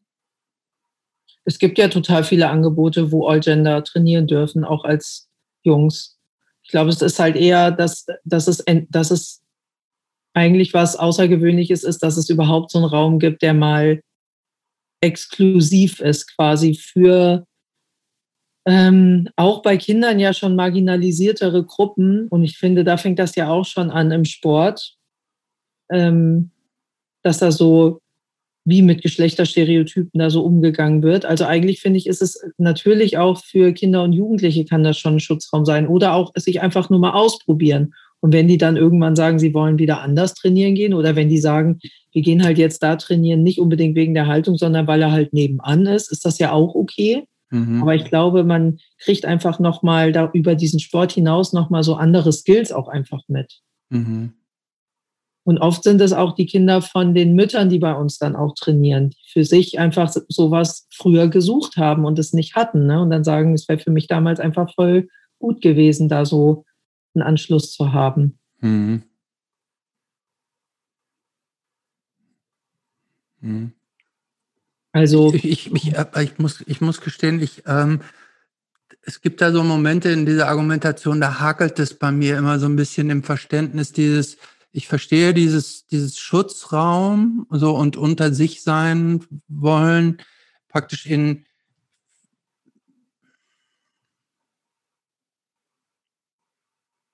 Ja, ich, ähm, ich, also ich, ähm, ich, ich finde ja immer irgendwie Aufklärung und Inklusion, also äh, alle sollen dabei sein, solange sie sich an die Regeln halten und nicht aus der Reihe tanzen. Und gerade also so bei. ja nicht von, es ist ja, gehen ja nicht alle von den gleichen Voraussetzungen aus. Du, du kommst ja aus einer total, aus einer Gesellschaft, die einfach dich schon extrem geprägt hat. So, und die Leute kommen, fangen nicht irgendwie von null auf an. Und genau das meine ich aber, aber das meine ich aber, genau das meine ich ja, aber äh, da könnte man ja praktisch auch, praktisch ja auch, indem man Jungs, kleine Jungs mit reinnehmen würde, ja auch gegensteuern, sage ich mal so. Ja, aber das funktioniert ja nicht so einfach. Das ist ja sozusagen, das ist so ein bisschen dieses, in einer, in einer idealen Welt müsste es das nicht geben, so, aber die ist halt nicht so und deswegen ist das, glaube ich, zu dem jetzigen Zeitpunkt einfach total wichtig, dass es einfach diese diese Räume gibt, wo du eben überhaupt erstmal nicht damit konfrontiert bist, irgendwie marginalisiert zu sein, Mädchen zu sein und das nicht gleich eine Rolle spielt, wie auch immer. Und ich glaube, dass das einfach, äh, in, was diese ganzen Räume, die erstmal für Nicht-Cis-Männer sind oder, oder Veranstaltungen und sowas, was ist, was, glaube ich, wir als Cis-Männer einfach nie erlebt haben, so dass dieser, dieses Marginalisiert-Sein immer, immer wieder in, in ganz vielen Sachen, die du machst, halt ständig äh, erlebst. Ich finde halt auch, dass es, das könntest du ja, das ist ja ein Bildungsauftrag, den wir ja alle, da tragen wir ja alle die Verantwortung für, ne, gesamtgesellschaftlich. Und es ist, glaube ich, schon ein Denkfehler zu denken, dass nur diese Vereine jetzt, die da ein bisschen den Fokus drauf haben, jetzt so diese Aufgabe haben, dass ähm, da die Gesellschaft mit zu verändern, sondern eigentlich könnten ja alle in den regulären All-Gender-Gyms auch diesen Anspruch haben, dass äh, alle Nicht-Jungs da auch einen coolen Zugang zu haben. Und ich glaube, diese Zugänge werden manchmal vielleicht versucht zu schaffen, aber manchmal auch nicht. Ich finde auch gerade bei Kampfsport, das wird, das ist so jungsdominiert oder das wird so männlich zugeschrieben, dass ähm, die, glaube ich, nochmal ganz anders im Training behandelt werden als äh, Mädchen oder äh, Transjugendliche oder nicht-binäre Jugendliche, dass das gar nicht so, dass, das, dass einem das erstmal gar nicht so auffällt. Aber ich glaube, dass Sport einfach super krass heteronormativ funktioniert, immer noch. Hm. Und ich würde es nämlich eher anders denken. Ich würde eher sagen, es ist ja nicht nur Aufgabe derjenigen, die das jetzt für sich als Fokus sehen, sondern ich würde eher fragen, warum machen es die anderen eigentlich nicht? Oder warum haben die anderen nicht eigentlich ein Interesse daran, dass äh, Jungs wie Mädchen, wie Nicht-Binäre, wie Trans, wie Interpersonen das alle gleichermaßen lernen dürfen in einer coolen Atmosphäre. Ja, Zweifelsfall haben, haben, sehen die einfach die, die ganze Problematik, glaube ich, überhaupt nicht und sagen, sobald, also wir sind doch theoretisch für alle offen, so ein bisschen wie auch diese, natürlich ist die Punk-Szene theoretisch für alle offen oder irgendwie behaupten das immer alle von sich, aber sobald du kein äh, Gespür dafür hast oder dir auch nicht sozusagen den, den verschiedenen Zugangsvoraussetzungen bewusst bist, dann hilft das ja nicht so viel. Weißt du, also ich glaube, da wird ja niemand ausgeschlossen so. Das ist ja, also kann ja erstmal jeder und jede ähm, zu, in jeden Verein gehen, ähm, aber sobald Gut, sich die Leute der, dieser Problematik bewusst sind, passiert es werden ja schon Leute also, ausgeschlossen. Nee, ist das, das überhaupt nicht. Ich finde, das ist hm. nämlich nicht so, weil das ist ein Ausschluss. Also es wird, es gibt einen Raum, der halt nicht für alle offen ist. Das finde ich nicht ein Ausschluss, weil es gibt überall Räume, wo alle anderen sonst so hingehen können, die aber vielleicht nicht sagen, die und die Geschlechter können jetzt nicht kommen, aber die halt trotzdem extrem ausschließend agieren. Und ich finde, genau. Sport ist extrem binär strukturiert. Ähm, und ich finde, nur weil sich jetzt ein Verein mal auf die Fahnen geschrieben hat, sie wollen da halt mal einen besonderen Augenmerk drauf legen. Und ich meine, das ist ja nicht nur eine sportliche Überlegung, sondern ja auch eine Überlegung, die aus einer Mädchenarbeitsperspektive ja auch herausgewachsen ist. Also da gibt es ja auch bewusst auch pädagogische Konzepte und feministische Konzepte, die es für wichtig finden, da auch nochmal ähm, eine Geschlechtertrennung vorzunehmen. Und das wurde ja jetzt auch schon erweitert, wie transinklusiv oder wie nicht binär inklusiv können diese Räume nämlich auch sein. Und klar, ich würde auch sagen, es gibt, braucht auch immer wieder gute Konzepte für spezifische Jungenarbeitsansätze, ähm, auch vielleicht im Sport. Aber ich würde auf jeden Fall gerne weg von diesen, da machen es mal Leute anders und die kommen dann quasi so in den Fokus, dass dann gerantet wird, die würden jetzt so Ausschlüsse produzieren, weil ich glaube, die Ausschlüsse werden auf einer gesamtgesellschaftlichen Ebene tagtäglich ja. überall produziert.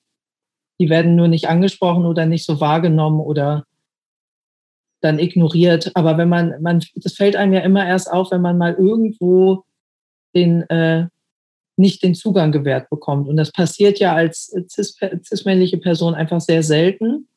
Und es passiert aber sehr oft, dass dann sich ganz schnell darüber echauffiert wird.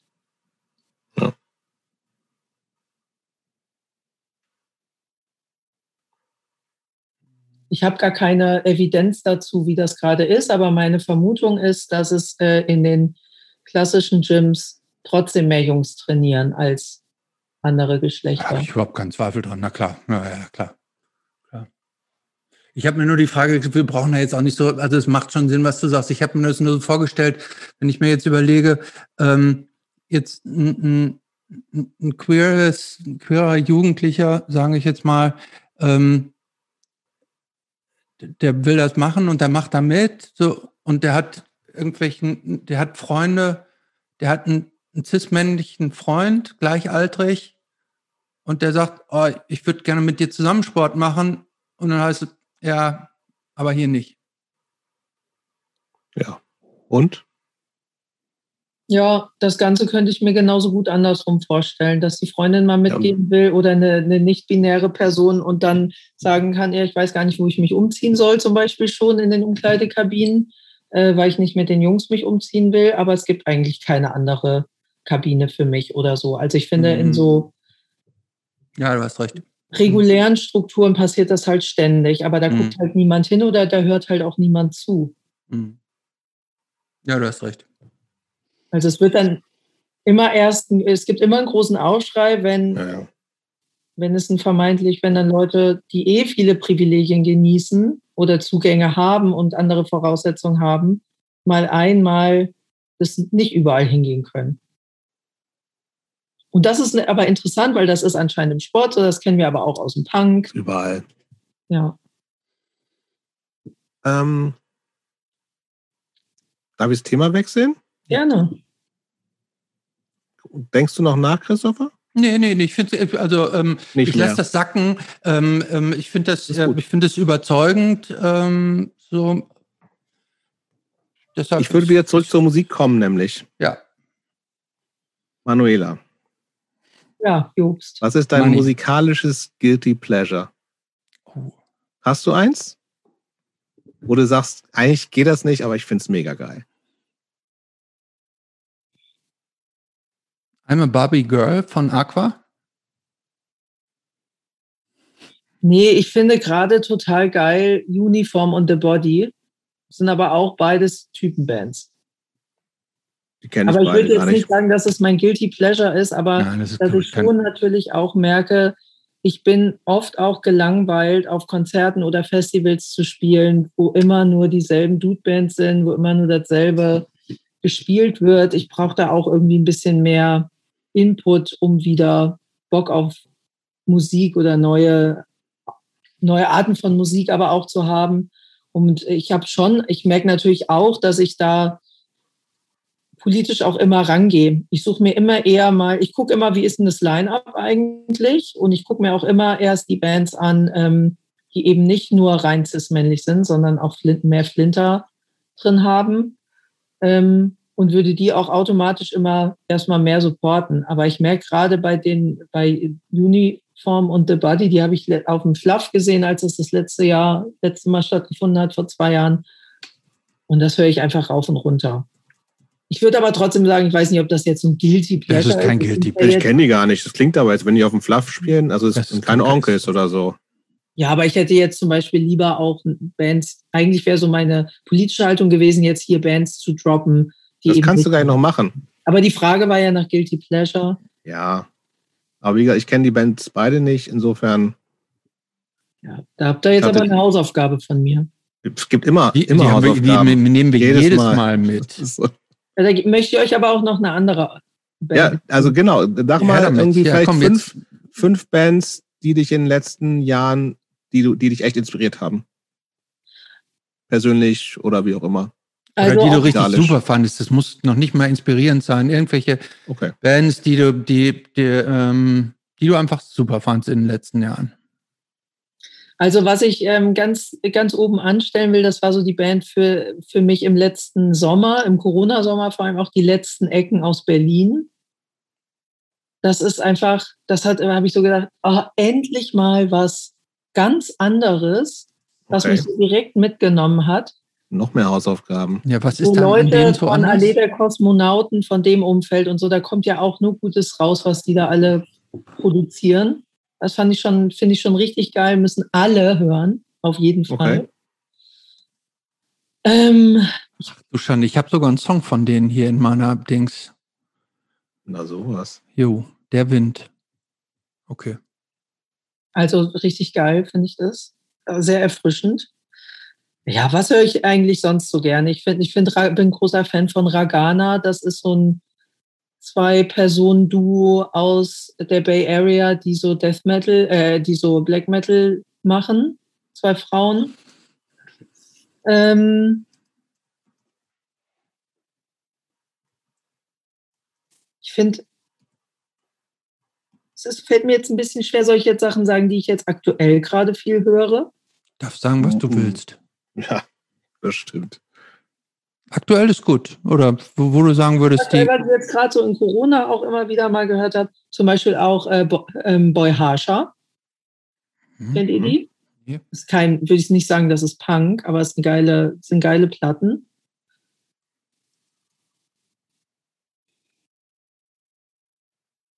Was ich früher immer total geil fand, war Signal Lost. Mhm. Gold finde ich gerade richtig, die machen jetzt gerade richtig, richtig gute Sachen aus Rotterdam. Ähm, Uzi aus Bogota. Oh, super Band. Ja. Super Band. Ich fand ja. das Album, wann war es letztes Jahr oder so, wann kam das raus, fand ich mega gut.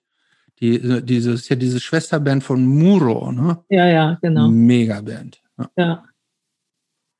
Ja, die äh, Muro ist natürlich auch mega gut. Ja. Aber, ähm, dann gibt es, also Gloss kennt ihr ja wahrscheinlich, ne? Ja klar, aber die gibt es doch schon nicht mehr. Diese gibt es nicht mehr, aber das ist, natürlich, das ist natürlich der Kracher, was sie gemacht haben. Ja. Waren jetzt haben aber die, schon mehr als fünf. Haben die nicht haben die, sieben sogar stimmt schon. das eigentlich, dass die von Epitaph irgendwie so einen Vorschuss von 50.000 Dollar für ihr Album gekriegt haben und dann gesagt haben, oh, it's getting too big, wir lösen uns lieber auf? Oder stimmt also ich das weiß, dass sie sich auf sowas, aufgrund von sowas aufgelöst haben, aber ich weiß nicht, um wie viel Geld es da ging oder ob es um so einen Major-Vertrag ging oder was mhm. weiß ich. Aber irgendwie so haben sie gesagt, nee, so wollen wir keine Musik machen. Mhm. Fand ich eigentlich voll, das, das war ein geiles Statement. Total. Aber, aber auch, ist nicht auch, irgendjemand von denen jetzt so. hier in Berlin und spielt bei ja. Urin okay. mit oder so? Bei Urin, ja. Sein, ja. ja. also ich finde es auch einerseits total cool und, und konsequent, aber andererseits, wo, man, wo ich mir auch denke. wollen wir alle live sehen, ne? Ja. Erstens das so, weil die natürlich auch irgendwie alle geil fanden, so, ne? Also auch wo, wo also auch die musikalisch natürlich mega einfach gewesen sind, so, ne, und das, das offensichtlich auch nicht nur Leute äh, angesprochen, die sagten, ich finde das einfach vom, vom Prinzip cool, ne, dass einfach äh, eine Band, die so ein, so, ein, so ein Statement und so ein Background hat, einfach ähm, Musik macht, sondern die auch einfach mega waren und alle die geil fanden, ne, also die auch sonst äh, sich Bands vielleicht nicht anhören, weil die irgendwie nicht hart genug sind oder whatever. Ähm, aber in Bezug auf diese Auflösungsgeschichte ist natürlich irgendwie, wäre irgendwie auch natürlich eine riesengeile Chance gewesen, einfach weil es so eine extrem gute Band auch ist. So, und wenn die so eine Band dann auf einem größeren Label, ich, ja, war, glaube ich, ging um Epitaph oder sowas, ne? also ja, kein Major, aber ein Riesenlabel, ähm, total die Chance gewesen wäre, sowas äh, einfach noch viel sichtbarer zu machen, so, ne? Dass es eben nicht nur in so, einem, in so einer kleinen Subkultur ähm, stattfindet und die da halt vor die, die Stars waren, so. Ist halt immer die Frage, inwieweit man dann noch die Musik machen kann, die man auch so machen will, ne? Oder ob man dann in so Abhängigkeiten steckt, dass man immer so gewinnbringende Alben schreiben muss oder so. Das würde ich bei Epitaph tatsächlich, glaube ich, nicht Glaube so ich auch nicht so unterstellen. also ich glaube, Epitaph ist so ein Label, da, die, die hätten da machen können, die hätten, glaube ich, abliefern können, was sie wollen. So, ähm, ich bin jetzt kein Epitaph-Fan, aber ich, da würde ich tatsächlich denken, dass die da relative Freiheiten gehabt hätten. Aber Ich wenn habe jetzt das. gerade diese Bad Religion Biografie zu Ende gelesen. Mich da ein bisschen durchgequält, weil ich bin eigentlich auch so Bad Religion Fan gewesen. So, ich meine, die gibt's ja auch schon immer und fand ich auch immer geil und finde ich irgendwie auch immer wieder noch gut. Aber dieses Buch, ich bin, lese gern so auch Bandbiografien und so.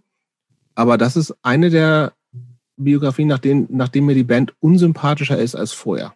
Uh, war, hat mich dann irgendwie so, hat mich irgendwie genervt. So, dabei finde ich eigentlich, fand ich vorher gut und habe ich Bock, hab Bock gehabt, das Buch zu lesen. Danach war es irgendwie so, ah, okay, ich, eigentlich habe ich keinen Bock mehr. Ich lese die zwei Kapitel noch und ich habe nicht mal Bock, wie sonst nach anderen Büchern. Und ich lese echt, also auch viel so Musikbiografien von, keine Ahnung, Ozzy Osbourne, Tina Turner und keine Ahnung was. Und habe dann immer Bock, mir die Musik anzuhören, weil du natürlich irgendwie auch mal einen anderen Zugang dazu Mhm. hast und so Stories drum hörst. Und das war bei Bad Religion überhaupt nicht so. Ich habe gar keinen Bock mehr, die zu hören. Ich weiß gar Aber nicht es gibt wieso. auch viele, ich weiß nicht, ob die das selber dann geschrieben haben oder ob die es haben schreiben lassen. Das ist natürlich ein krasser Unterschied. Also, Ey, ey, 0 Uhr 31 sagt meine Uhr. Ist Ja. Ganz schön spät, oder? ja, ich habe schon Nacken. und wir waren nicht pullern. Ja, Trotz ich Bier. muss aber. Ich muss aber. Ähm, sollen wir zum Schluss kommen? Ja. ja. Was fragen wir noch, Christopher? Du meinst vor der Abschlussfrage? Ja? Oder machen wir die schon? Ach, Hm, stimmt, die gab es ja auch noch. Ja, sorry. hm, Ich guck mal gerade, was wir jetzt hier noch haben. Kannst du ja so ein Ja oder einfach ein Ja oder Nein kannst du einfach sagen. Ähm. Also die Abschlussfrage, die ich im Kopf habe, kann man aber nicht mit Ja oder Nein ja, beantworten. kannst du doch einfach machen. Wer soll dir das denn vorschreiben? Ich nicht. ich auch nicht. Du, also du kannst antworten, was du willst. Aber ich habe, ich habe noch eine Frage, und zwar die Frage Nummer 38. Ähm, Ah, habe ich auch gerade hier vor mir. Habt ihr wirklich äh, 1 bis 38 Fra- Fragen? Mhm. nee, die letzte Nee, noch mehr. Frage ist die 43. Wow. Aber wir Ähm, haben nicht alle gestellt. aber dafür noch ein paar andere, die nicht im Skript Ja. standen. Ähm, gibt es unerfüllte Wünsche in deinem Leben? Na klar. Verrätst du uns ein? Hm. Ich bin eine ewige Suchende. Ich kann jetzt nicht genau was sagen, aber ich bin immer auf der Suche nach noch mehr Dingen, die mindblowing sind. Okay. Und ähm, Abschlussfrage, Christopher. Nummer 43. Mach mal Nummer 43. Was würde die 17-jährige Money über die Money von heute denken? Krass hat die sich verändert. Krass hat die sich entwickelt. Krass hat die einen Absprung geschafft. Vielleicht auch krass ist die cool geworden. Krass, so will ich auch mal sein mit 40. Wo, wie ist die zum Punk gekommen? äh, gut gemacht. Ganz alleine geschafft. Und gibt es irgendwas, was du deinem 17-jährigen Ich ins Ohr flüstern würdest, so aus der Rückschau mit dem Tipp, dieses und jenes vielleicht ein bisschen anders machen? Nee, also im Rückblick muss ich sagen, dass ich war, ich glaube, das war schon so ein Scheideweg, dass ich, ähm, ich hätte wahrscheinlich, es hätte auch sein können, dass ich irgendeine Entscheidung getroffen hätte, die mich dahin geführt hätte, dass ich da jetzt irgendwie verheiratet lebe, ein Haus gebaut habe, mit irgendwelchen dubiosen Leuten verkehre. Und da muss ich sagen, dass das nicht passiert ist, war genau der richtige Weg. Und alles, wie sich sonst dann noch entwickeln hätte können, ob ich jetzt Saxophonistin gewesen geworden wäre oder was anderes, wäre auch okay gewesen. Aber eigentlich bin ich, bin ich wirklich ganz stolz eigentlich auf mich, dass ich da anscheinend sehr bei mir war, so eine Entscheidung für mich zu treffen, die ja gegen den Widerstand von meinem Umfeld auch war und ich das so quasi auch so trotzdem so durchgezogen habe. Hören wir jetzt zum ersten Mal, dass es da Widerstand aus dem Umfeld gab. Bitte? Das hören wir jetzt zum ersten Mal, dass es Widerstand aus dem Umfeld Nein. gab, oder Jobst? Nein. Naja, mit dem Abi und so, dass ich Genau. das Ach, das ja, okay. Nein, das mit dem Wagenleben fand meine, fand meine Eltern natürlich auch nicht toll. Dass ich, äh, welche Jobs ich immer gemacht habe, dass ich immer mit so prekären Bevölkerungsgruppen gearbeitet habe, das fanden meine Eltern natürlich auch nicht toll. Oder meine Mutter findet es auch irgendwie nicht toll. Aber das würde jetzt nochmal ein neues Thema aufmachen. Hm. Nee, eigentlich bin ich gerade ganz zufrieden, auch sagen zu können, nee, die hat das schon gut gemacht. Doch sehr schön. Finde ich auch. Du wirkst, Danke, auch, Manuela. sehr, du wirkst auch sehr in, im, im Lot mit dir selbst. Und ähm, das ist, glaube ich, ein sehr wichtiger äh, Status, den man im Leben erreichen kann. Vielen Dank. Ja, danke Vielen Dank. euch.